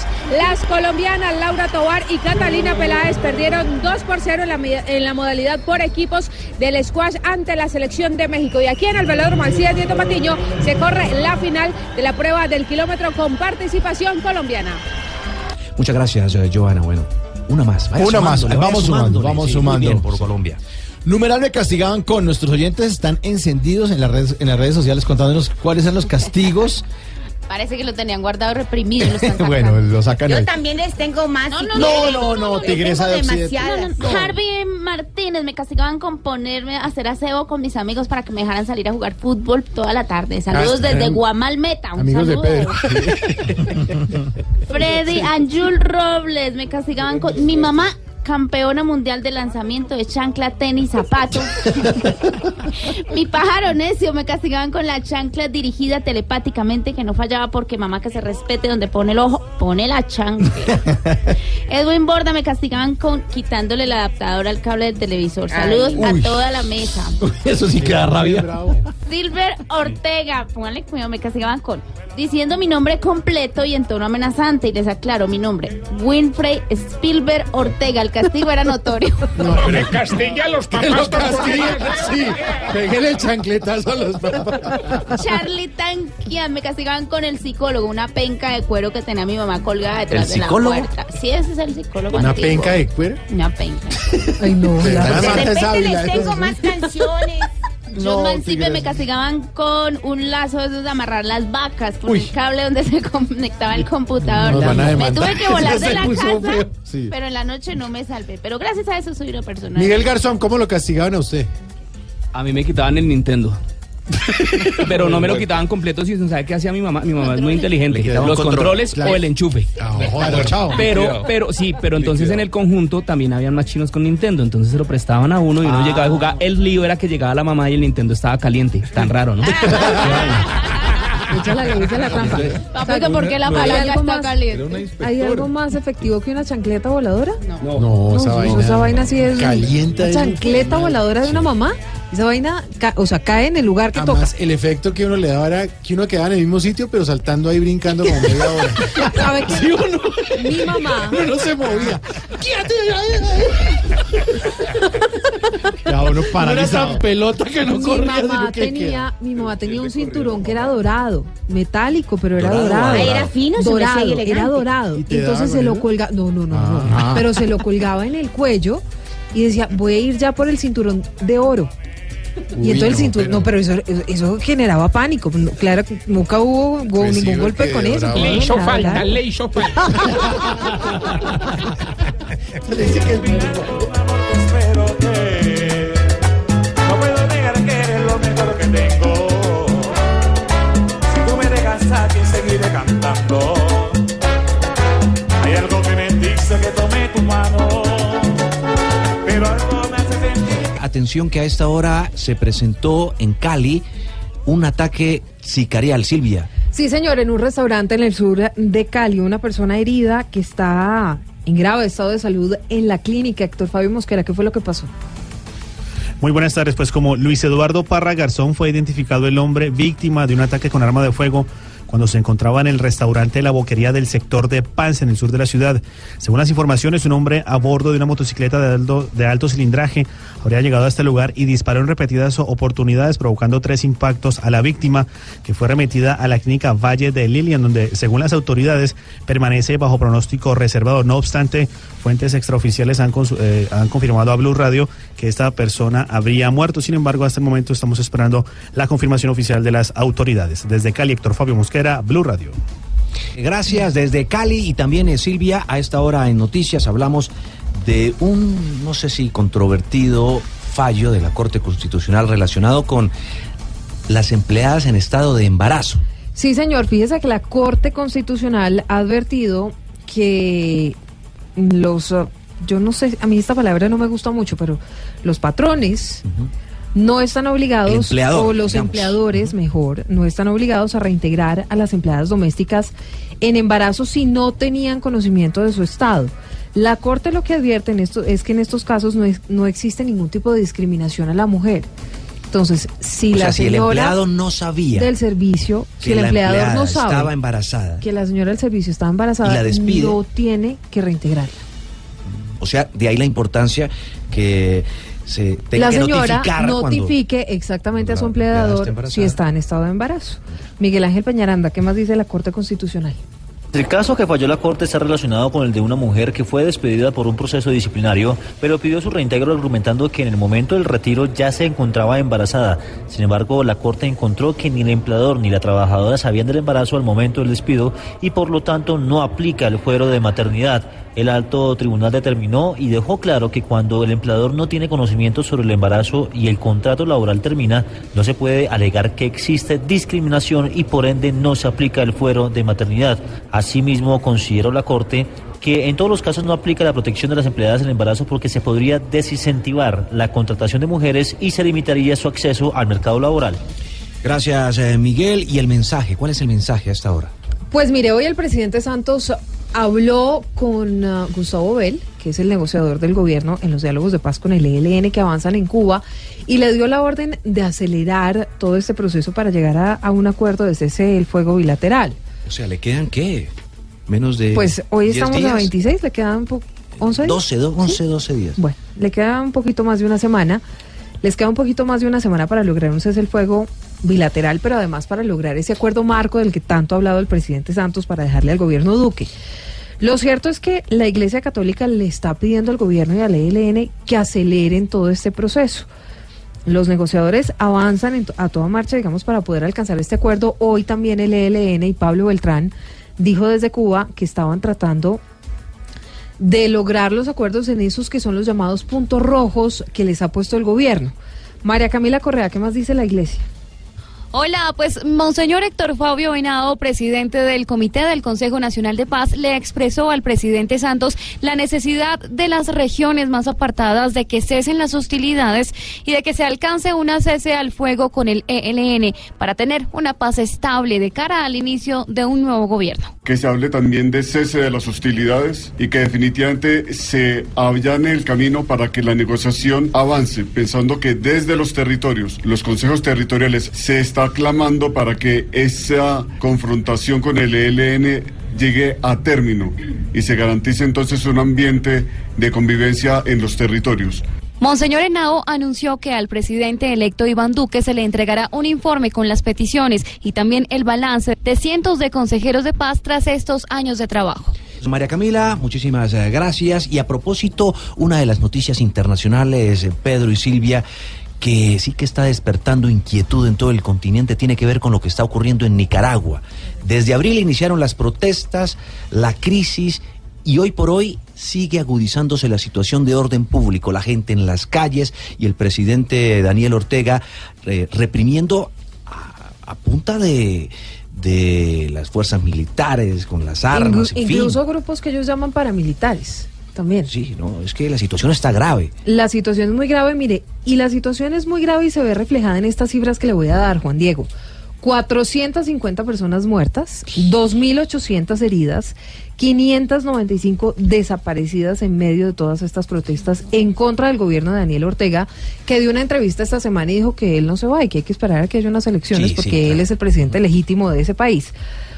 Se cumplen 100 días de estas protestas y las cifras las entrega la Asociación Nicaragüense Pro Derechos Humanos. La iglesia ha estado mediando, pero la situación no es nada fácil, la situación de orden público, Malena.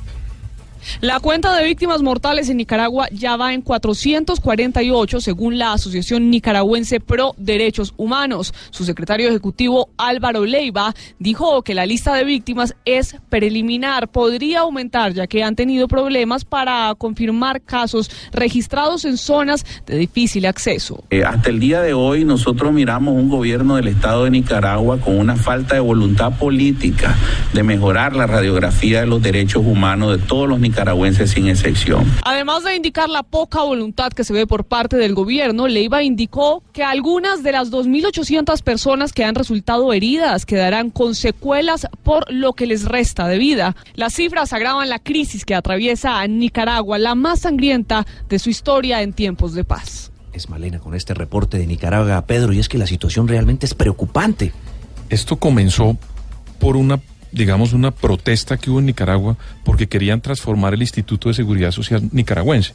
El gobierno de, de Ortega quería cambiarlo y quería y reestructurarlo y, de pensiones, pero días, digamos, una semana después de esa protesta muy pequeña, entre otras cosas, no fue muy grande, se comenzó, digamos, a manifestar los estudiantes, los sectores obreros y todos los que componen esta sociedad, salvo el gobierno porque los únicos que están apoyando en este momento a Ortega es el aparato estatal. Todos los demás están, la Iglesia Católica quiere mediar, pero también hay unas personas que están tratando de resolverlo por la vía democrática, pero que Ortega deje el poder o que abra un poco más eso que él lleva desde el 2007 manejando con la intención de dejar a su esposa como la próxima presidenta o la próxima eh, ganadora y que lo suceda en el poder. ¿Quién actualmente es? Quien actualmente es la vicepresidenta. Es la vicepresidenta. Entonces, si usted mezcla todo esto en una sociedad, pues encuentra que hay una explosión. Hay personas que dicen que aquí se puede com- que aquí se- esto se puede constituir en una guerra civil nicaragüense, porque Ortega en la dinámica de defender su gobierno, a- eh, digamos ve a los que están en contra de él como unos enemigos a eliminar. Y eso en últimas es lo que constituye una guerra civil.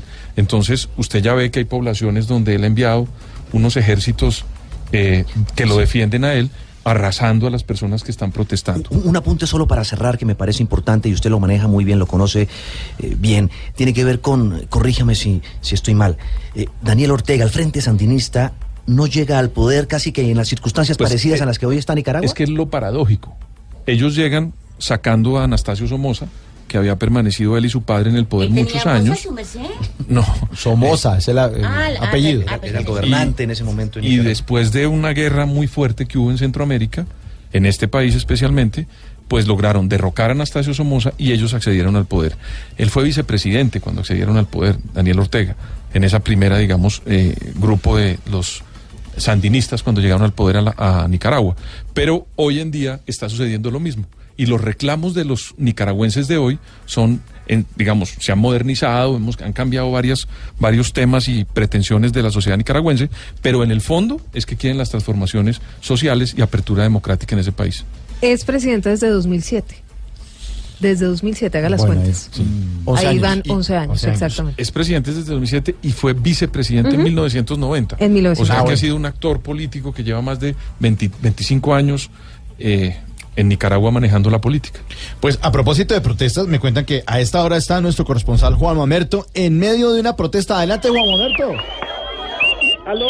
¿Aló? ¿Con quién? Con Mauricio Quintero de Voz Populi. ¿A quién necesita? A Juan Mamerto, usted. Sí, ese soy yo. Bueno, eh, Bueno, ahí voy. Ah. ¡Arriba el maestro! ¡Abajo los impuestos!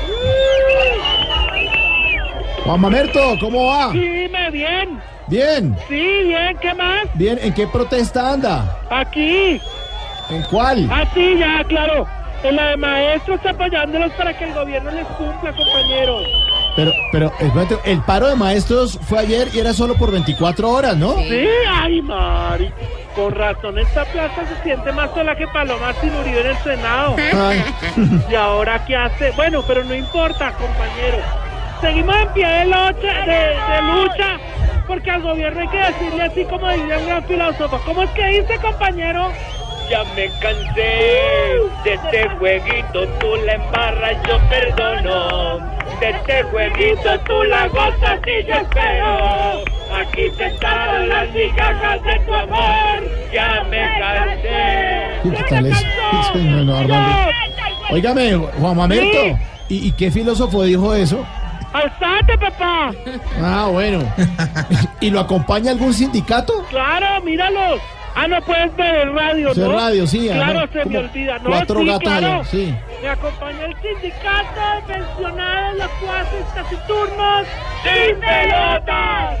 ¿Qué es También eso? me acompaña el sindicato que sigue a Mocus. ¡Sin algo! ¿Qué tal? Oiga, ¿y, es que usted es profesor o qué? ¿Qué hace ¿Aló? met- ¿Usted es profesor? ¿Qué hace ahí metido, hombre? No, ah, no, en este momento no. Pero yo antes era un guía que con jerarquía edificaba con buenas bases, exigiendo calidad a las características de cada proyecto. Oye, o sea, ¿que era docente? No, maestro de obra, no estuvo.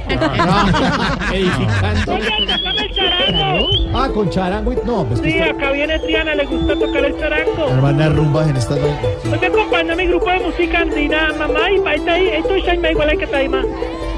Pero para que no les dificulte el nombre, solo diga el charango mágico de Triana y Chintay, güey, maítalo ella. óyelo, óyelo, mira cómo se Uy, suena lindísimo, ¿no? Está Repartiendo allá agua Estamos repartiendo música. ¿Agua panela con qué? No, no, solo estamos rotándolo. ¡Uy! ¡Uy! ¡Compañero! ¿Qué? ¡Ay! ¿Qué pasó? Me metí en una cafetería, pero me voy a abrir porque estoy viendo un petardo. ¿En dónde lo está viendo? En el televisor dice que se va a poner eh, en la frontera militar y todas las cosas. Es el de Venezuela. ¿Cómo se Ah, llama? ah, el otro peta. Sí, Sí, Maduro. el payaso Maduro. restaurante, el del megáfono. Sí. No, yo lo dejo, lo dejo.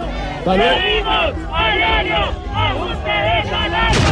Arriba el maestro, abajo los repuestos. Hasta luego.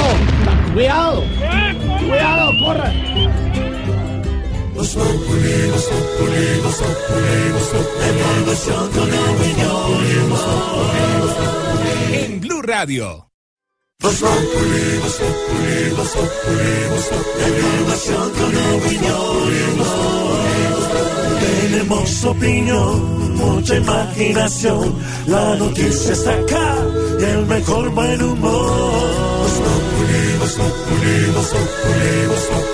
Blue Radio siempre a las cuatro. ¿Y qué se estará preguntando? Ignorita. Buena, su merced, don Juan Dieguito, papacito, lindo corazón, su merced, ¿cómo se toma usted? Muy bien, Ignorita. Todo papacito, ¿no? Su merced. Eh, bueno, su merced, mm, ¿cómo es esa joda, su merced? Que, ¿Esa noticia? Eh, Noticia. eh, Noticia, noticia, suceso, acontecimiento, acontecimiento, hecho, Situación, situación, ignorita, y esa joda, su merced. ¿Cómo así que Santos dice que no se pueden modificar esas jodas eh, de los acuerdos de la paz y esa joda? Por lo visto usted no lo vio ni lo oyó. No, su merced, bueno, ¿qué es eso? Lo cierto es que el presidente Juan Manuel Santos, frente a más de 300 líderes y consejeros de paz, aseguró que los artículos modificados en el reglamento de la Jurisdicción Especial de Paz propuestos por el Centro Democrático, dijo el presidente, no van a ser aceptados por la Corte Constitucional. Duque dijo tiene un margen limitado para cambiar unilateralmente el acuerdo de paz. Dijo que no era que eh, hubiera tenido algún contacto con los magistrados de la Corte Constitucional, pero que él sabía cómo funcionaba este alto tribunal. Por eso le preguntamos a esta hora a don Álvaro Forero si es cierto esto que dice el presidente Santos. Álvaro. Juan Diego, es cierto, eh, los acuerdos prevén que no puedan ser modificados eh, durante un lapso de tiempo, tres periodos presidenciales. Pero la pregunta que hay que hacerse antes es de qué cambios estamos hablando. Todavía no está claro si el presidente Duque está pensando en hacer cambios de gran calado o cambios pequeños. Y eso hace toda la diferencia. Porque cambios de gran calado sería, por ejemplo, eh, no permitir que los miembros de las FARC permanezcan en el Congreso mientras no hayan pasado por la JEP. Eh, y temas como la mo- modificación a fondo de la JEP en la medida en que los militares no comparezcan. Cosas de ese tamaño.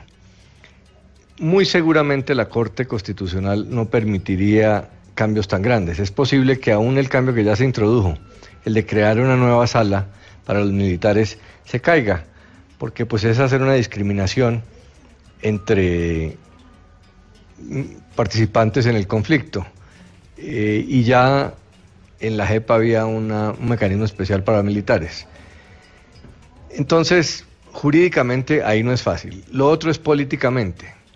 Aunque hay una expectativa de la gente que votó por Iván Duque de que se cambien acuerdos, pues también es cierto que durante la campaña él redujo mucho esa promesa y terminó diciendo que no estaba hablando de grandes cambios, sino de ajustes.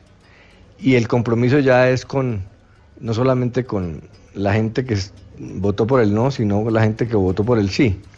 Y unos cambios muy grandes generarían una división en el país muy profunda. Seguramente implicaría que buena parte de la oposición pida un nuevo plebiscito y cosas de ese, de ese tamaño que le generarían mucho ruido político al gobierno. Eh, si los cambios fueran pequeños, eh, es más fácil. Va a haber partidos de la, de la propia coalición de gobierno, como el Partido Liberal, que ya han dicho que van a defender la paz. Y es muy posible que el mismo partido de la U lo haga. Y hasta cambio radical en algunos temas. Entonces, ahí el gobierno no la tiene tan fácil eh, para cambios grandes, pero cambios pequeños, eh, sí. Yo creo que lo importante es que el país se ponga de acuerdo y creo que al final el interés del gobierno es pasar la página. No creo que quiera quedarse que el primer año o dos años de, de su mandato el presidente Duque se quede dándole vueltas al tema de la paz. Bastante problema tiene con eh, la implementación y sobre todo con enfrentar los riesgos de seguridad que se están dando con el reagrupamiento de exmiembros de las FARC que están incurriendo en, en narcotráfico, etcétera. Entonces, es- va a ser una decisión pragmática y ahí le vamos a ver el talante al presidente Duque. Si va a ser ideológico y se mete a fondo a tratar de cortar la paz que viene, yo creo que ahí se va a enredar jurídica y políticamente, o si busca pragmáticamente una solución que deje contentos a todos, eh, esa sí puede pasar y pues será, la tendrá que aceptar aún los enemigos del gobierno. Pues nuestro Santos de Voz Populi le va a cantar la tabla en la dedicatoria aquí en el programa. Aquí está la dedicatoria de Voz Populi.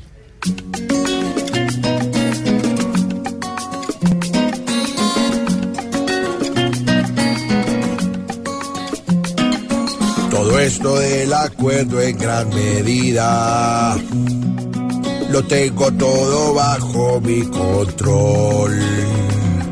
Y así unos tengan ganas de hacer trizas los acuerdos, lo siento pero no tienen ninguna opción.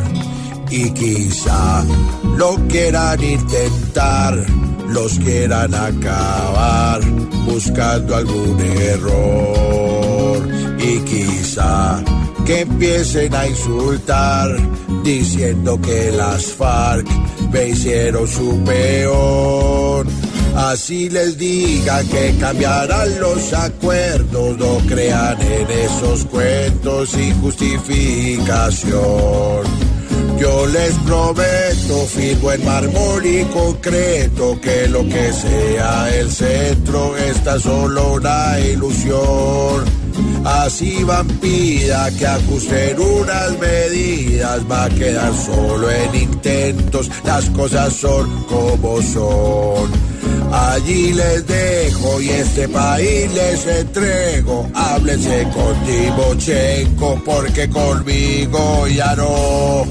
Suerte que me voy. Chao, chao. Arrivederci. Olvídense. Au revoir.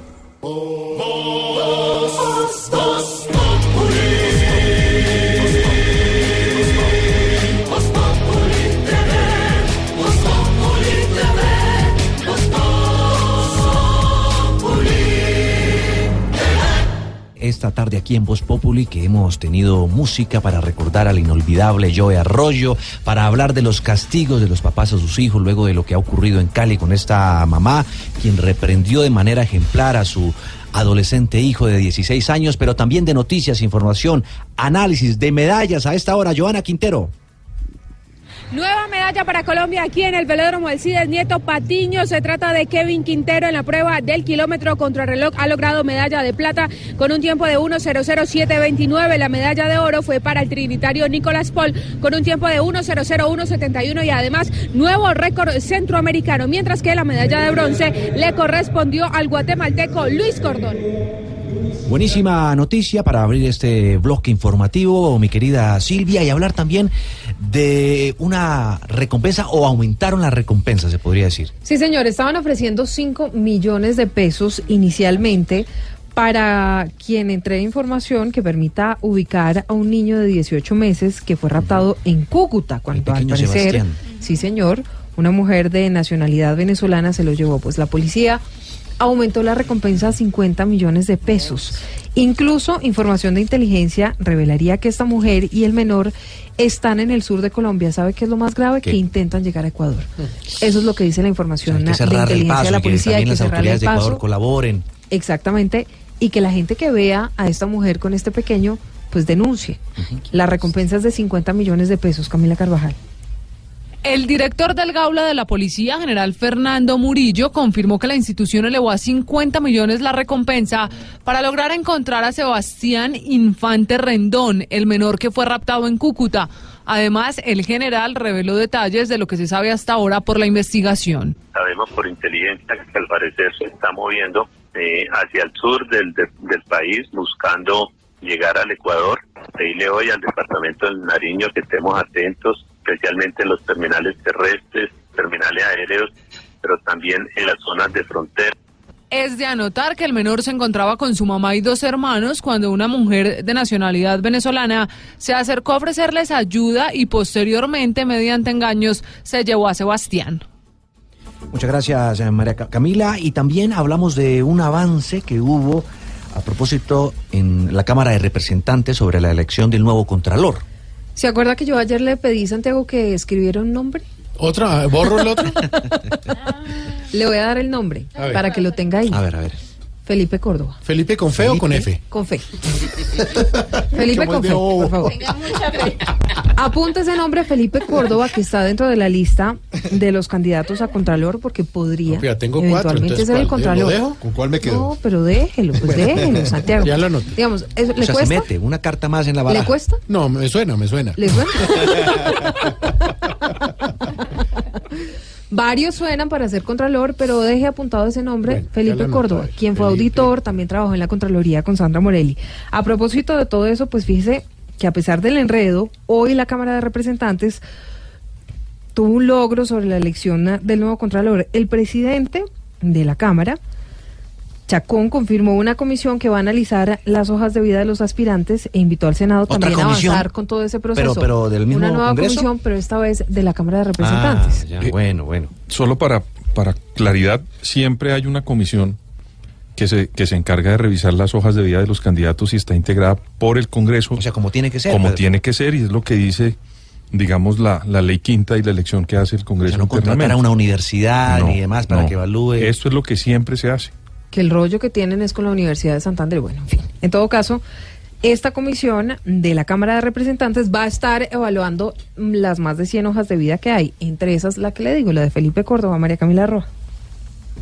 Los integrantes de esta comisión de acreditación documental de la Cámara de Representantes son cinco. Elber Díaz del Partido de la U, Eloy Chichi Quintero de Cambio Radical, José Alberto Gómez del Polo, Juan Fernando Espinal del Centro Democrático y Guadit Mansur en representación de los conservadores. Alejandro Carlos Chacón invitó al presidente del Senado a conformar esta comisión. Este proceso es bicameral. No puede trabajar eh, individualmente o sacar un resultado una cámara o la otra. Sin embargo, No podemos ser inferiores a nuestra responsabilidad y la Cámara de Representantes hizo lo que le correspondía instalando su comisión de acreditación. Esta comisión es la encargada de revisar las hojas de vida de los aspirantes al cargo de Contralor General de la República que enviará a la Universidad Industrial de Santander. De María Camila, gracias. Y bueno, otro A castigo? propósito del tema Sí. del día, sí señor, otro castigo. En Cartagena la gerencia de Transcaribe decidió suspender de manera indefinida a un conductor de ese sistema de transporte masivo en la capital de Bolívar. Todo esto luego de que el hombre se fuera a golpes con otro conductor de un vehículo particular en plena vía Mm. pública. Otro castigo. José Donado en Cartagena. En las últimas horas, Transcaribe decidió suspender de manera indefinida a un conductor de la flota de buses del sistema luego de que se fuera a los golpes con un conductor de un vehículo particular en plena vía pública. Humberto Ripoll, gerente de Transcaribe. Transcaribe no tiene en sus políticas ese tipo de, eh, comportamientos tan vergonzosos. Quiero decirle a la opinión pública que este conductor ya fue llamado a descargos. Mientras se hace la investigación fue suspendido y llamamos a la ciudadanía que tenga respeto por eh, los conductores del sistema de transporte masivo. Se están manejando las primeras hipótesis. Al parecer, una maniobra entre el vehículo del Transcaribe y un particular eh, y un vehículo particular fue lo que generó este, este altercado. Transcaribe también hizo un llamado a la ciudadanía para tener un trato respetuoso al interior del sistema. En Cartagena, José Luis Donado, Blue Radio. Colombia está a un paso de batir récord de victorias en el Tour de Francia, el triunfo de Nairo Quintana el miércoles ayer en el Tour de Francia, unido a las dos victorias parciales de este año eh, de Fernando Gaviria, pues permitió a Colombia sumar tres etapas, igualando el récord logrado por Lucho Herrera y Fabio Parra en 1985. No estamos superando. Y para que vean que esto no es ningún cuentico, aquí está el cuentico de Voz Populi. Este es nuestro cuentico del día.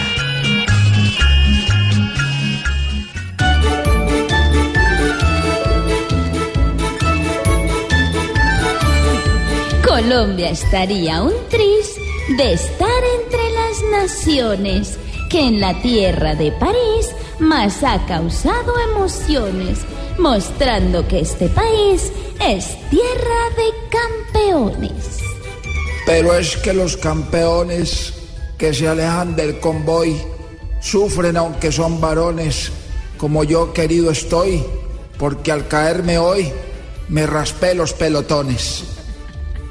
Aunque el ciclismo es eterno, un deporte de combate, dejando a un lado lo tierno, debo aclarar sin debate que si este récord se bate, se batió fue en mi gobierno. El ciclismo es como el no, victorioso, extraordinario. Sin embargo, pienso yo, viendo las etapas diario, que si ayer se escapó Nairo, mañana me escapo yo. El ciclismo en todo caso mil alegrías abarca y en este tan corto plazo debemos llenar sus arcas para que rompamos marcas pedalazo a pedalazo.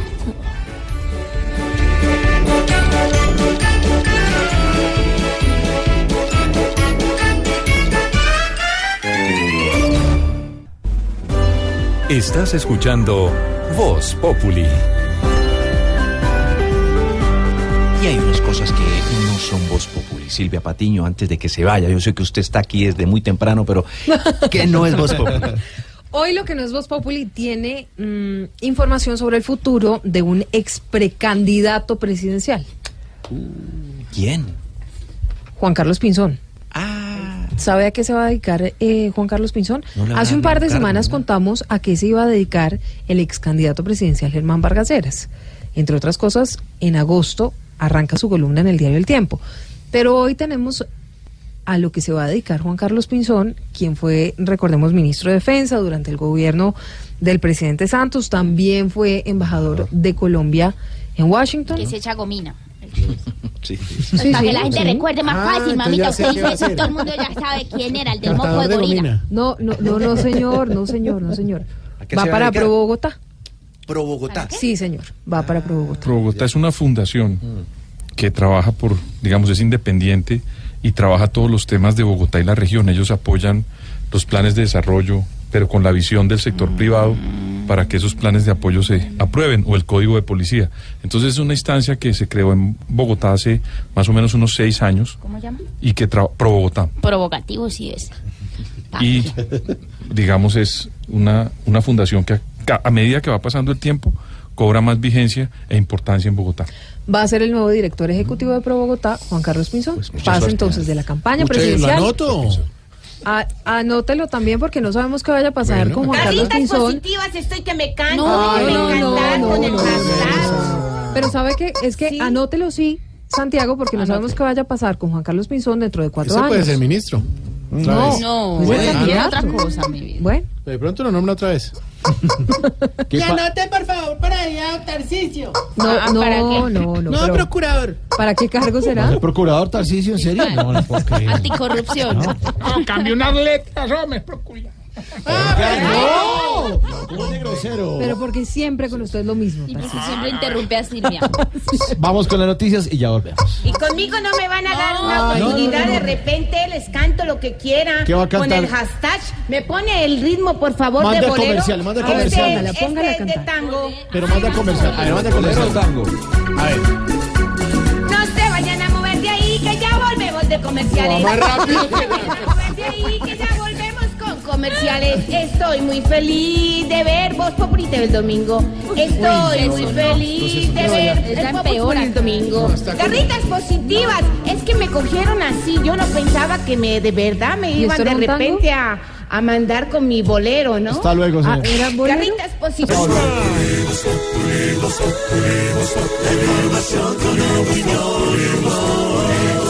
Tenemos opinión, mucha imaginación. La noticia está acá y el mejor buen humor. Tu radio siempre a las cuatro.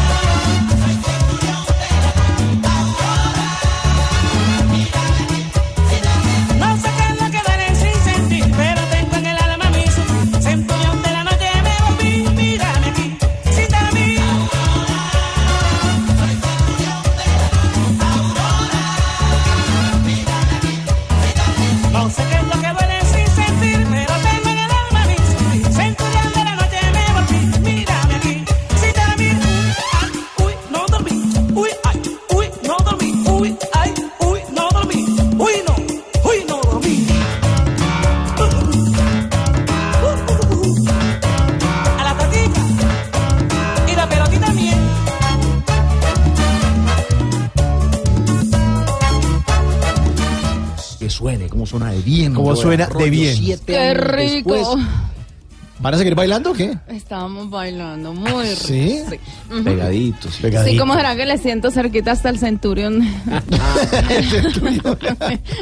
Hoy, hoy 26 de julio, un día como hoy, pero de 2011 se fue Joe Arroyo, pero nos dejó buena música. Yo pienso que cuando una persona eh, vive eh, una, o- o tiene una vida que vale la pena recordar, ya, chuleado. Eso es lo que le tiene que dejar uno a los demás. El legado, ¿no? El legado, exactamente, el legado. Y Joe Arroyo definitivamente nos lo dejó. Esta canción, que es el himno del Centurión de la Noche. Buena, buena, buena canción del Joe Arroyo. Y nuestros oyentes hoy nos están hablando de castigos a propósito de una noticia de la que hemos hablado en Voz Populi, de una mujer en Cali llamada Mariluz. Luz, eh, Mariluz Valencia, que tiene un hijo de 16 años que se puso de vándalo a destruir el, eh, un bus del mío, el transporte en Cali, eh, subió la- el, vandalismo a las redes sociales y la mamá dijo, no, usted todavía tiene una mamá que lo castiga. Pues le dio una pena, eh, Luz Mary, que nos, volvemos a repetir, no estamos apoyando la violencia, pero le dio un castigo ejemplar, le mandó cortar el pelo, lo tusó, para que aprenda, porque él andaba con el pelito muy largo y como dicen en Cali, va a andar muy salsa, así que lo mandaron tusar, hicieron el corte militar y lo castigaron. Nuestros oyentes nos cuentan qué castigos les hacían. Numeral, me castigan con. Milton Centeno Pérez me castigaban con una varita que mi mamá llamaba Carmen Moreno. Saca lo malo y mete lo bueno. Oye, la varita. Así que anoten. JJ Scuriel, me castigaban con el cable de la grabadora. Caro Parra, me castigaban con... Para mi mamá no existía castigo, pura pela. Mis hermanos y yo éramos terribles y se la pegaba a uno solo, pero si el otro se reía también llevaba. Ah, claro. Ah, ah, le da mucha risa. Ah, mucha risa. Venga pa' acá. Venga pa' acá, usted también. García Azotado, imagínate, este debe ser como de, de Claudio. Sí, de Claudio. Rejo y chancleta tenía mi mamá con mira telescópica. Es que eso por más que uno corra el chancletazo llega. Sí. Mister Moca me castigaban quitándome la crema del asoreo. ¿Cómo así? Eso Ah, es mejor. cruel, eso es cruel. Pero es doble camello que tenía que abrir el paquete. Sí, quitarle la crema ahí sí, pa' que chupe. para que, pa' que chupe. Freddy Anjul favor. Robles me castigaban con mi mamá campeona mundial de lanzamiento de chancla. Uy, pero sí que había mamás campeonas. mamás en entre deberían lanzar boomerang en Australia. Capi Valencia me castigaban con la indiferencia, es que ni el perro me miraba. A uno muchas veces lo castigaban y uno decía, no le voy a hablar a mis papás por ahí en, un mes. Pero no es que es de comida.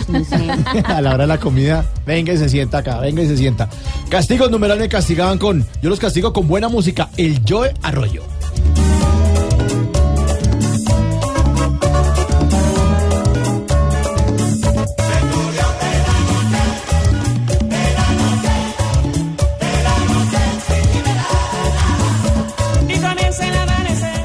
Y ya que estamos hablando de castigos, bueno, se viene parece ser que uno más para el bolsillo de los capitalinos.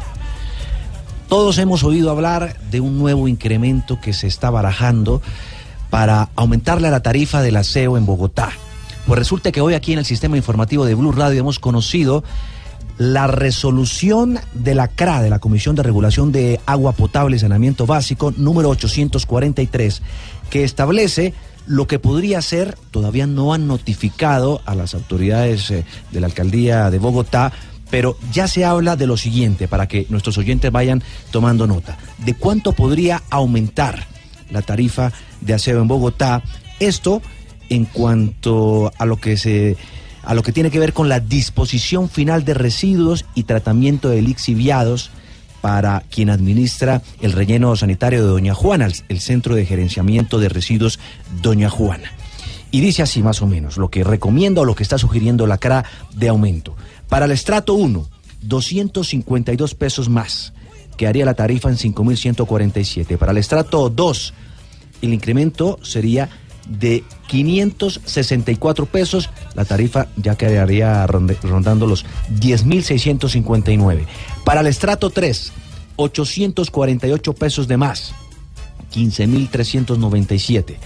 Para el estrato 4, la tarifa aumentaría 1.139 pesos, quedaría en 18.984. El estrato 5, 2.176 pesos más, quedaría en 31.349. Para el estrato 6, 2.957 pesos. 37.339 y para los pequeños empresarios o productores 4.777 pesos sería el incremento, es decir, la tarifa quedaría en 47.322 pesos. Hemos hablado con la Unidad Administrativa de Servicios Públicos de Bogotá y nos ha dicho que si bien es cierto todavía no han sido notificados, esto está calculado se haga a finales de este 2018, en diciembre comenzaría este nuevo incremento, aun cuando se habló de un descuento del 10% iniciando este año con el cambio de modelo en el servicio de aseo en Bogotá, que generó, ustedes recuerdan, todos esos problemas con la recolección de las basuras en la capital del país.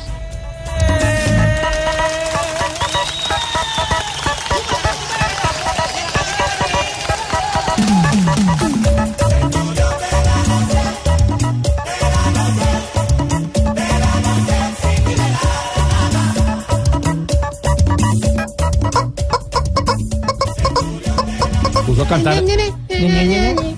También el gallo aquí. El gallo arroyo. Respete, oiga. Un homenaje a Don Joe. Bueno, ahora sí, Optimus, ponte el gorro ruso. Y suéltame esa música. ¡Ajá, oye! ¡Wipi, wipi! Juegos Centroamericanos del Cacaribe, realizado entre varios hogares geriátricos. Se aleja el miedo. Se aleja el miedo. En estos juegos veremos a los viejos participando en muchas disciplinas.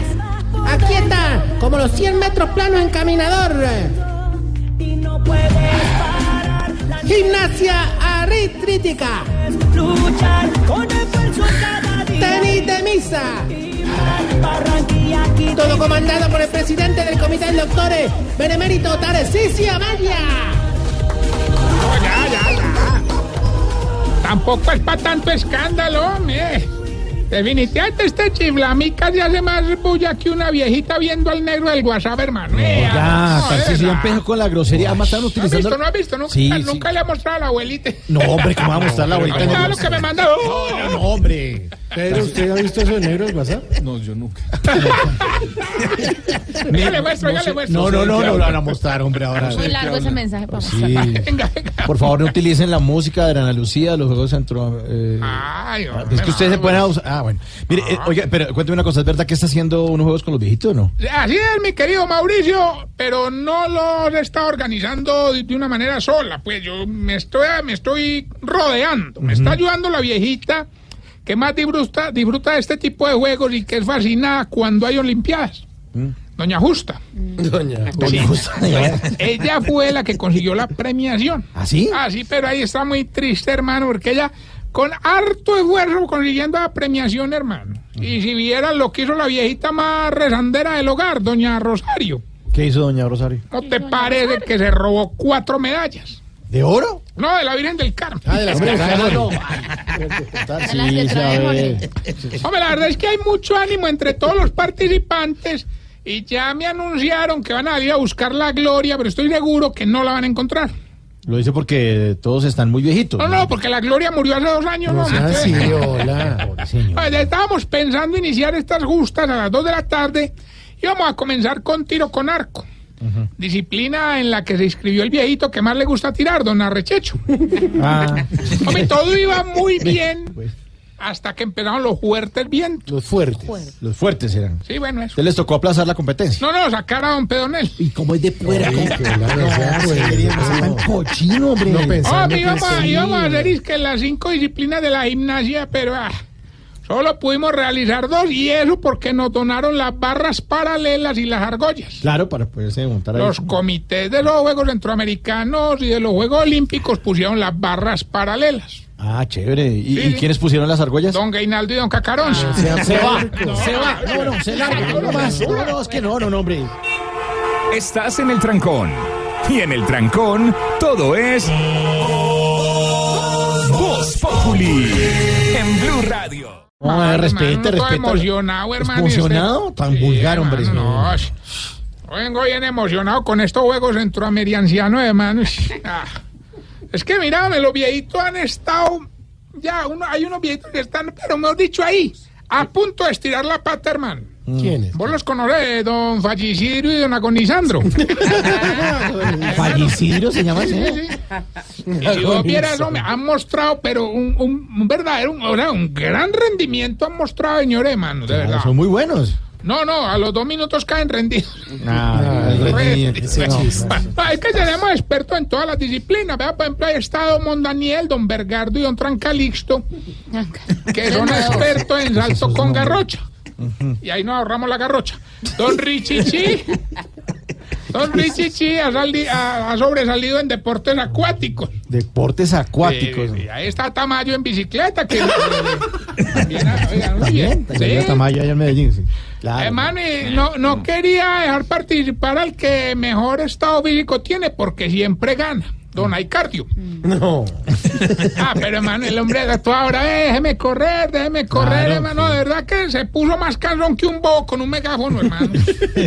Entonces, ¿qué hice? Pues lo escribí Claro. para que quedara callado, hermano. Entonces lo pusimos a competir con uno de los viejitos más rápidos. Don, don Jesús Aind. Se llama el señor Jesús ahí. Jesús Aind. Jesús Sainz. O sea, no mienta que eso no es eh, Sí, sí, Jesús. Jesús Sainz. Jesús Aín Bol. Sí, apellido, ¿cuál es? Hermano, ¿y ¿cómo te parece que don Aicardio le ganó? Entonces yo me la jugué toda y lo puse a competir con el que siempre llega primero, con el que termina adelante, ¿Sí? ¿Y, y quién es ese? don Precosville. Ah, sí. Muy rápido, sí, claro. Sí. Bueno, vamos entonces con el test que le va a ayudar a identificar si usted Se está poniendo vieja. Cuéntese cada cana que ya tiene en la ceja. Si todavía usa laca. Se está poniendo vieja. Cuéntese cada cana que ya tiene en la ceja. Si cuando cambia de bolso se le queda la mitad de las cosas en el otro bolso. Se está poniendo vieja.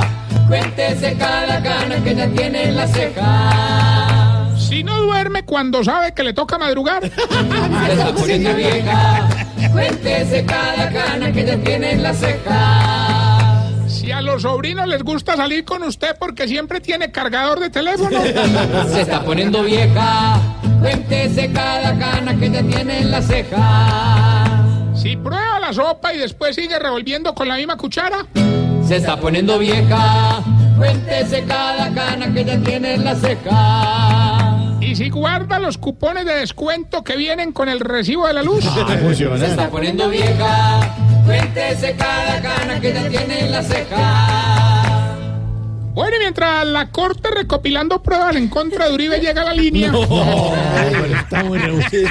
Ahora les cuento que en estos Juegos Centroamericanos rompimos un nuevo récord en la disciplina del levantamiento de peso. Ah, buenísimo, muy bien. El viejito más gordito del hogar, el que pesa 160 kilos, don Grasaliano, levantó 120 kilos. Pero después llegó don Javi Goroso y rompió el récord.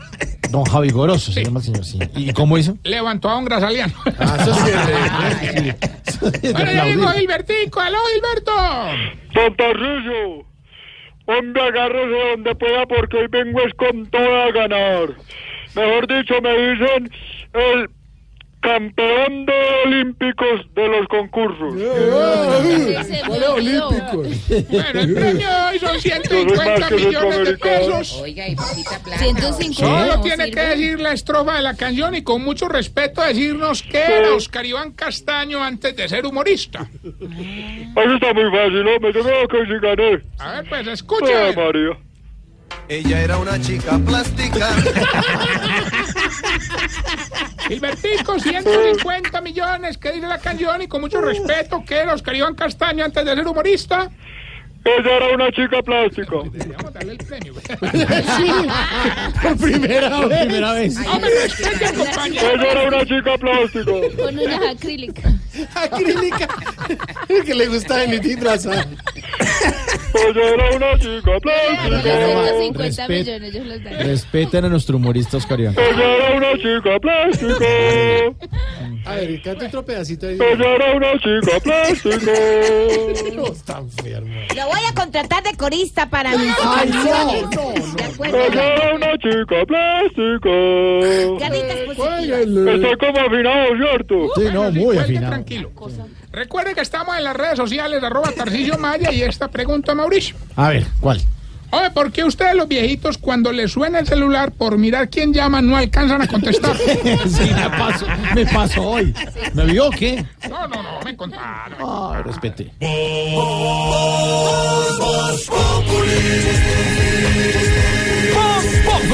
Enciendo la radio, 4 de la tarde comienza el show de opinión y humor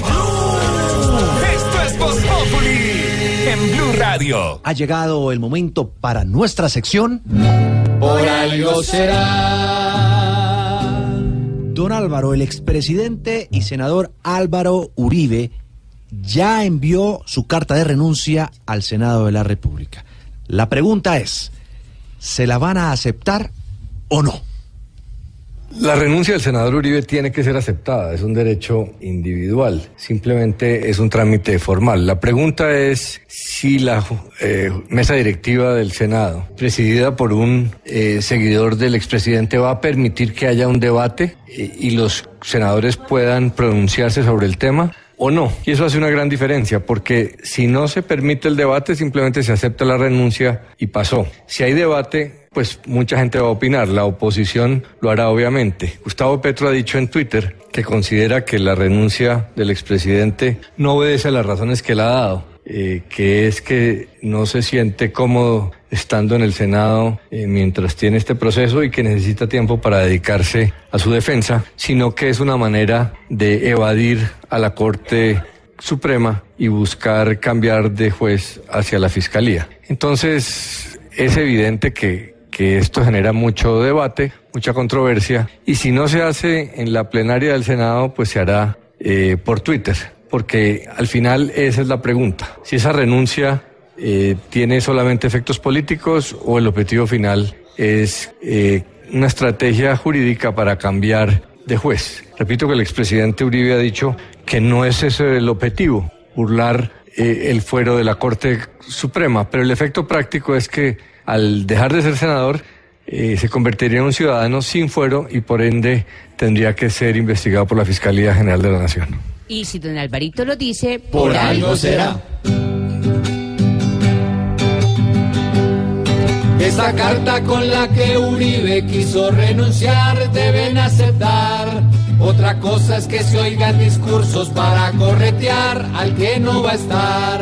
Ya están listos los opositores para irle a cobrar y hacerlo trinar. Si la carta ya está medio harta, por algo será, por algo será, por algo será.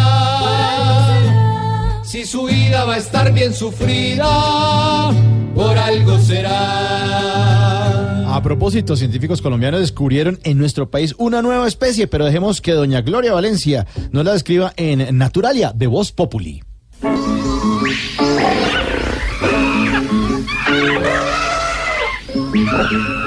Hola amigos, bienvenidos a Naturalia, la histeria de los animales y los animales en su histeria. Hoy, en la fauna de la loca política colombiana, analizaremos una especie de roedor indomesticable, un curí que vive alrededor de ocho años de poder y después no deja vivir a nadie, el curibe. El curibe tiene la capacidad de escabullirse ágilmente de las situaciones que le ponen en peligro.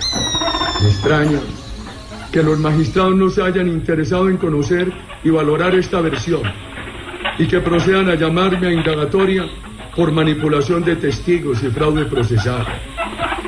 El curibe, cuyo nombre científico es Emputus indagatorius, también es conocido en algunas regiones como conejillo de indias.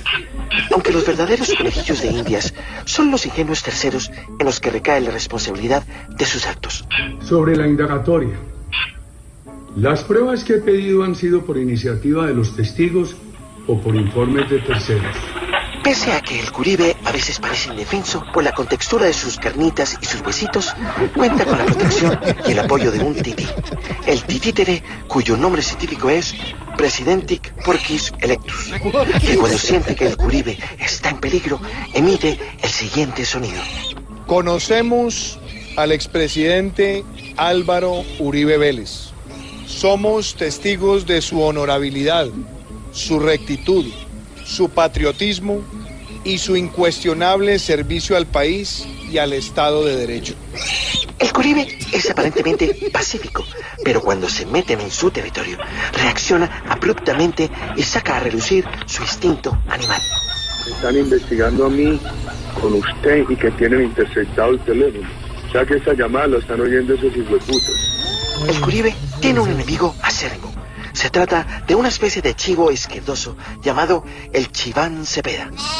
El chiván siempre ha buscado la manera de que la raza del curibe y el titítere electus se extingan muy pronto en la fauna de la loca política colombiana. Así que yo espero que cuanto antes, sin más eh, dilaciones, sin más pretextos, Uribe enfrente sus responsabilidades ante los jueces. Así que ya lo saben, si en algún momento se encuentran con un curibe, corran, corran. No vaya a ser que les den la cara, Mari. Mariachi, mariachi. Hasta aquí, Naturalia, la histeria de los animales y los animales en su histeria. Chao.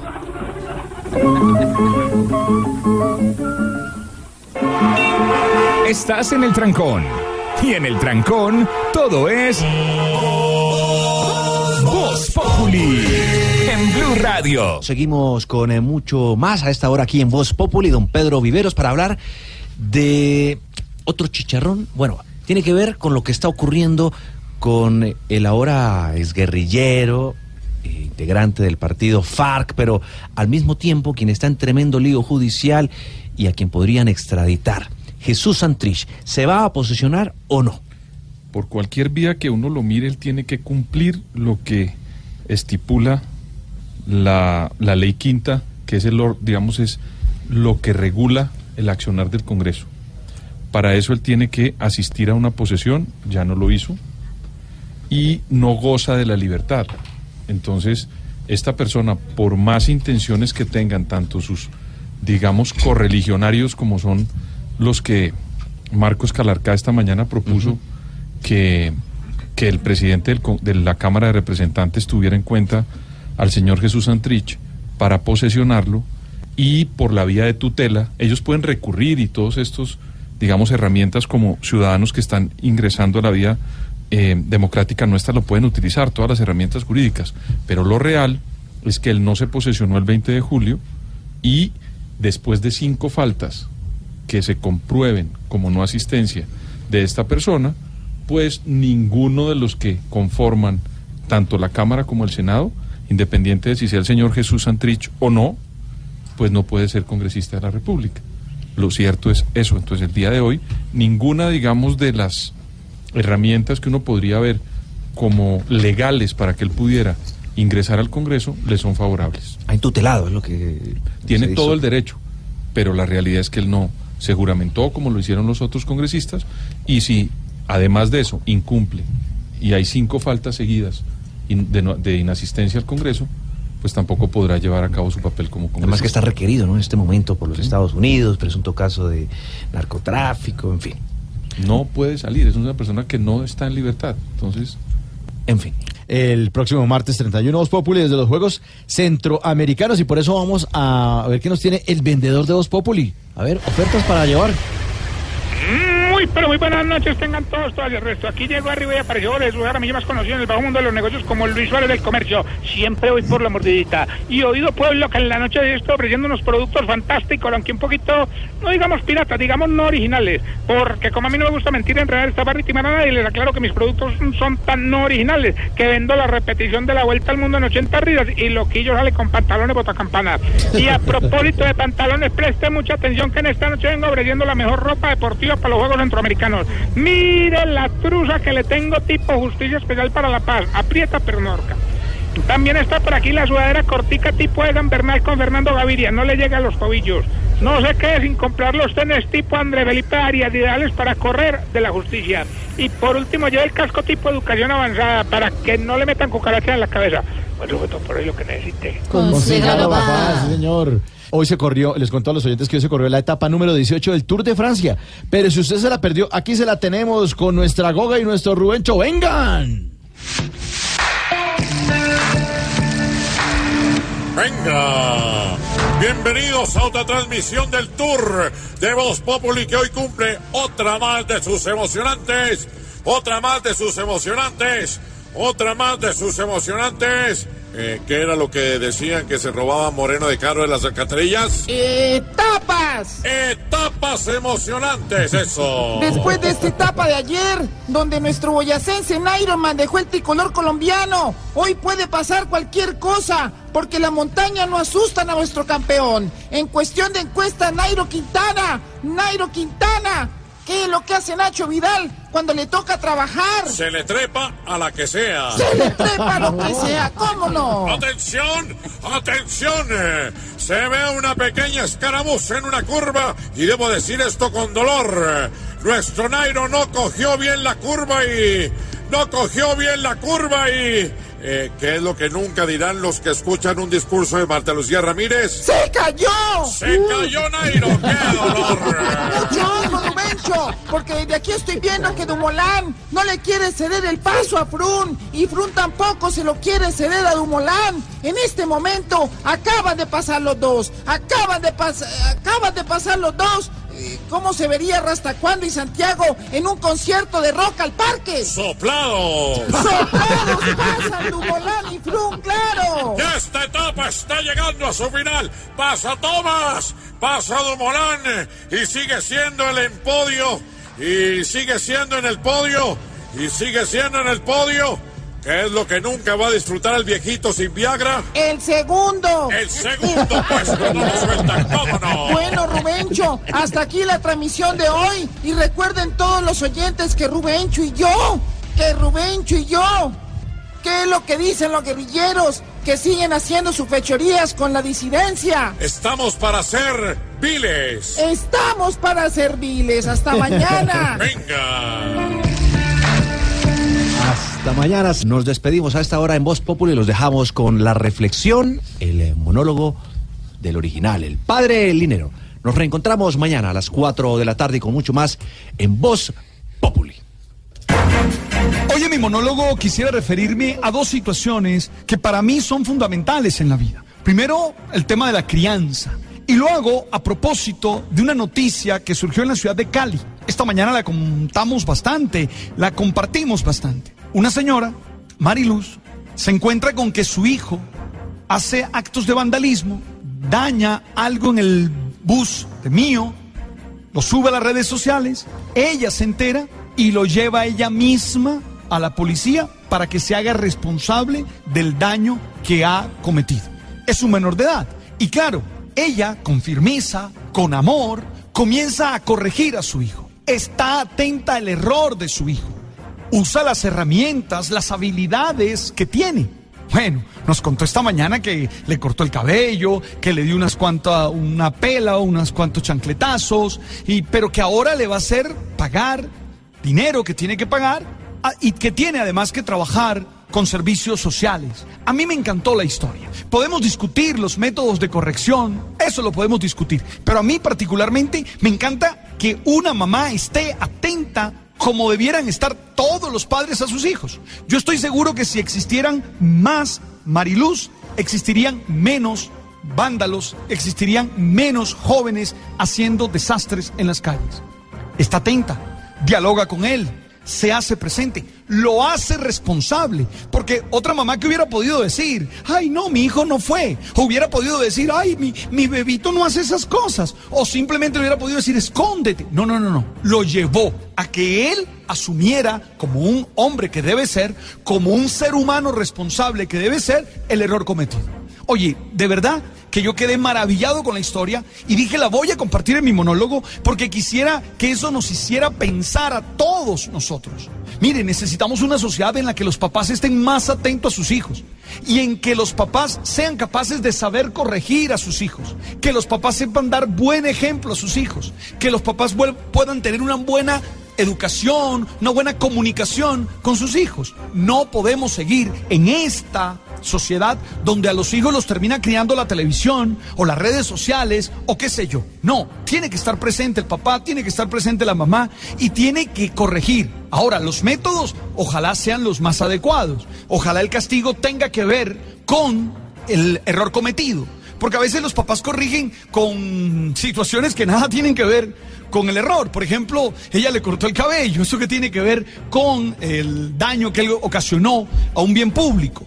Pero lo importante es que haya corrección y que haya castigo. No le tengan miedo a las sanciones, no le tengan miedo a los castigos. Es que ahora, ay, se traumatiza. Ay, seamos serios. De vez en cuando hace falta decir no se puede. Y hace falta decir no lo vas a hacer. Y hace falta decir quedas castigado. Bueno, encontrar castigos adecuados, de acuerdo, pero hay que hacerlo. Es que ahora le da un miedo.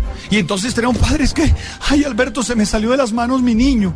¿Y cuántos años tiene tu niño? No, ocho meses. No, a los ocho meses no se te sale de las manos. O me encuentro con esos papás pailas, como los llaman hoy, que padre, mi bebé, mi bebé. ¿Y cuántos años tiene tu bebé? 40. No, no, no, no, ya eso no es un bebé. Entonces creo que en eso hay que ser claro. Y segundo, tengo que ah, decirles que hay que actuar. Hay situaciones que solo cambian si tú y yo actuamos. A veces esperamos que cambien por obra y gracia del Espíritu Santo, o que cambien por una hada madrina, o que abra cadabra, pata de cabra, ser. No, no, no, no. Te toca a ti analizar, entender y tomar la decisión y actuar. Hay realidades en tu vida que te exigen que tú actúes. Y mirándote a los ojos, con tranquilidad y con serenidad, te invito a que actúes. Hey, nos encontramos ahí en Twitter, arroba pelinero, y seguimos conversando de esto. Tú sabes.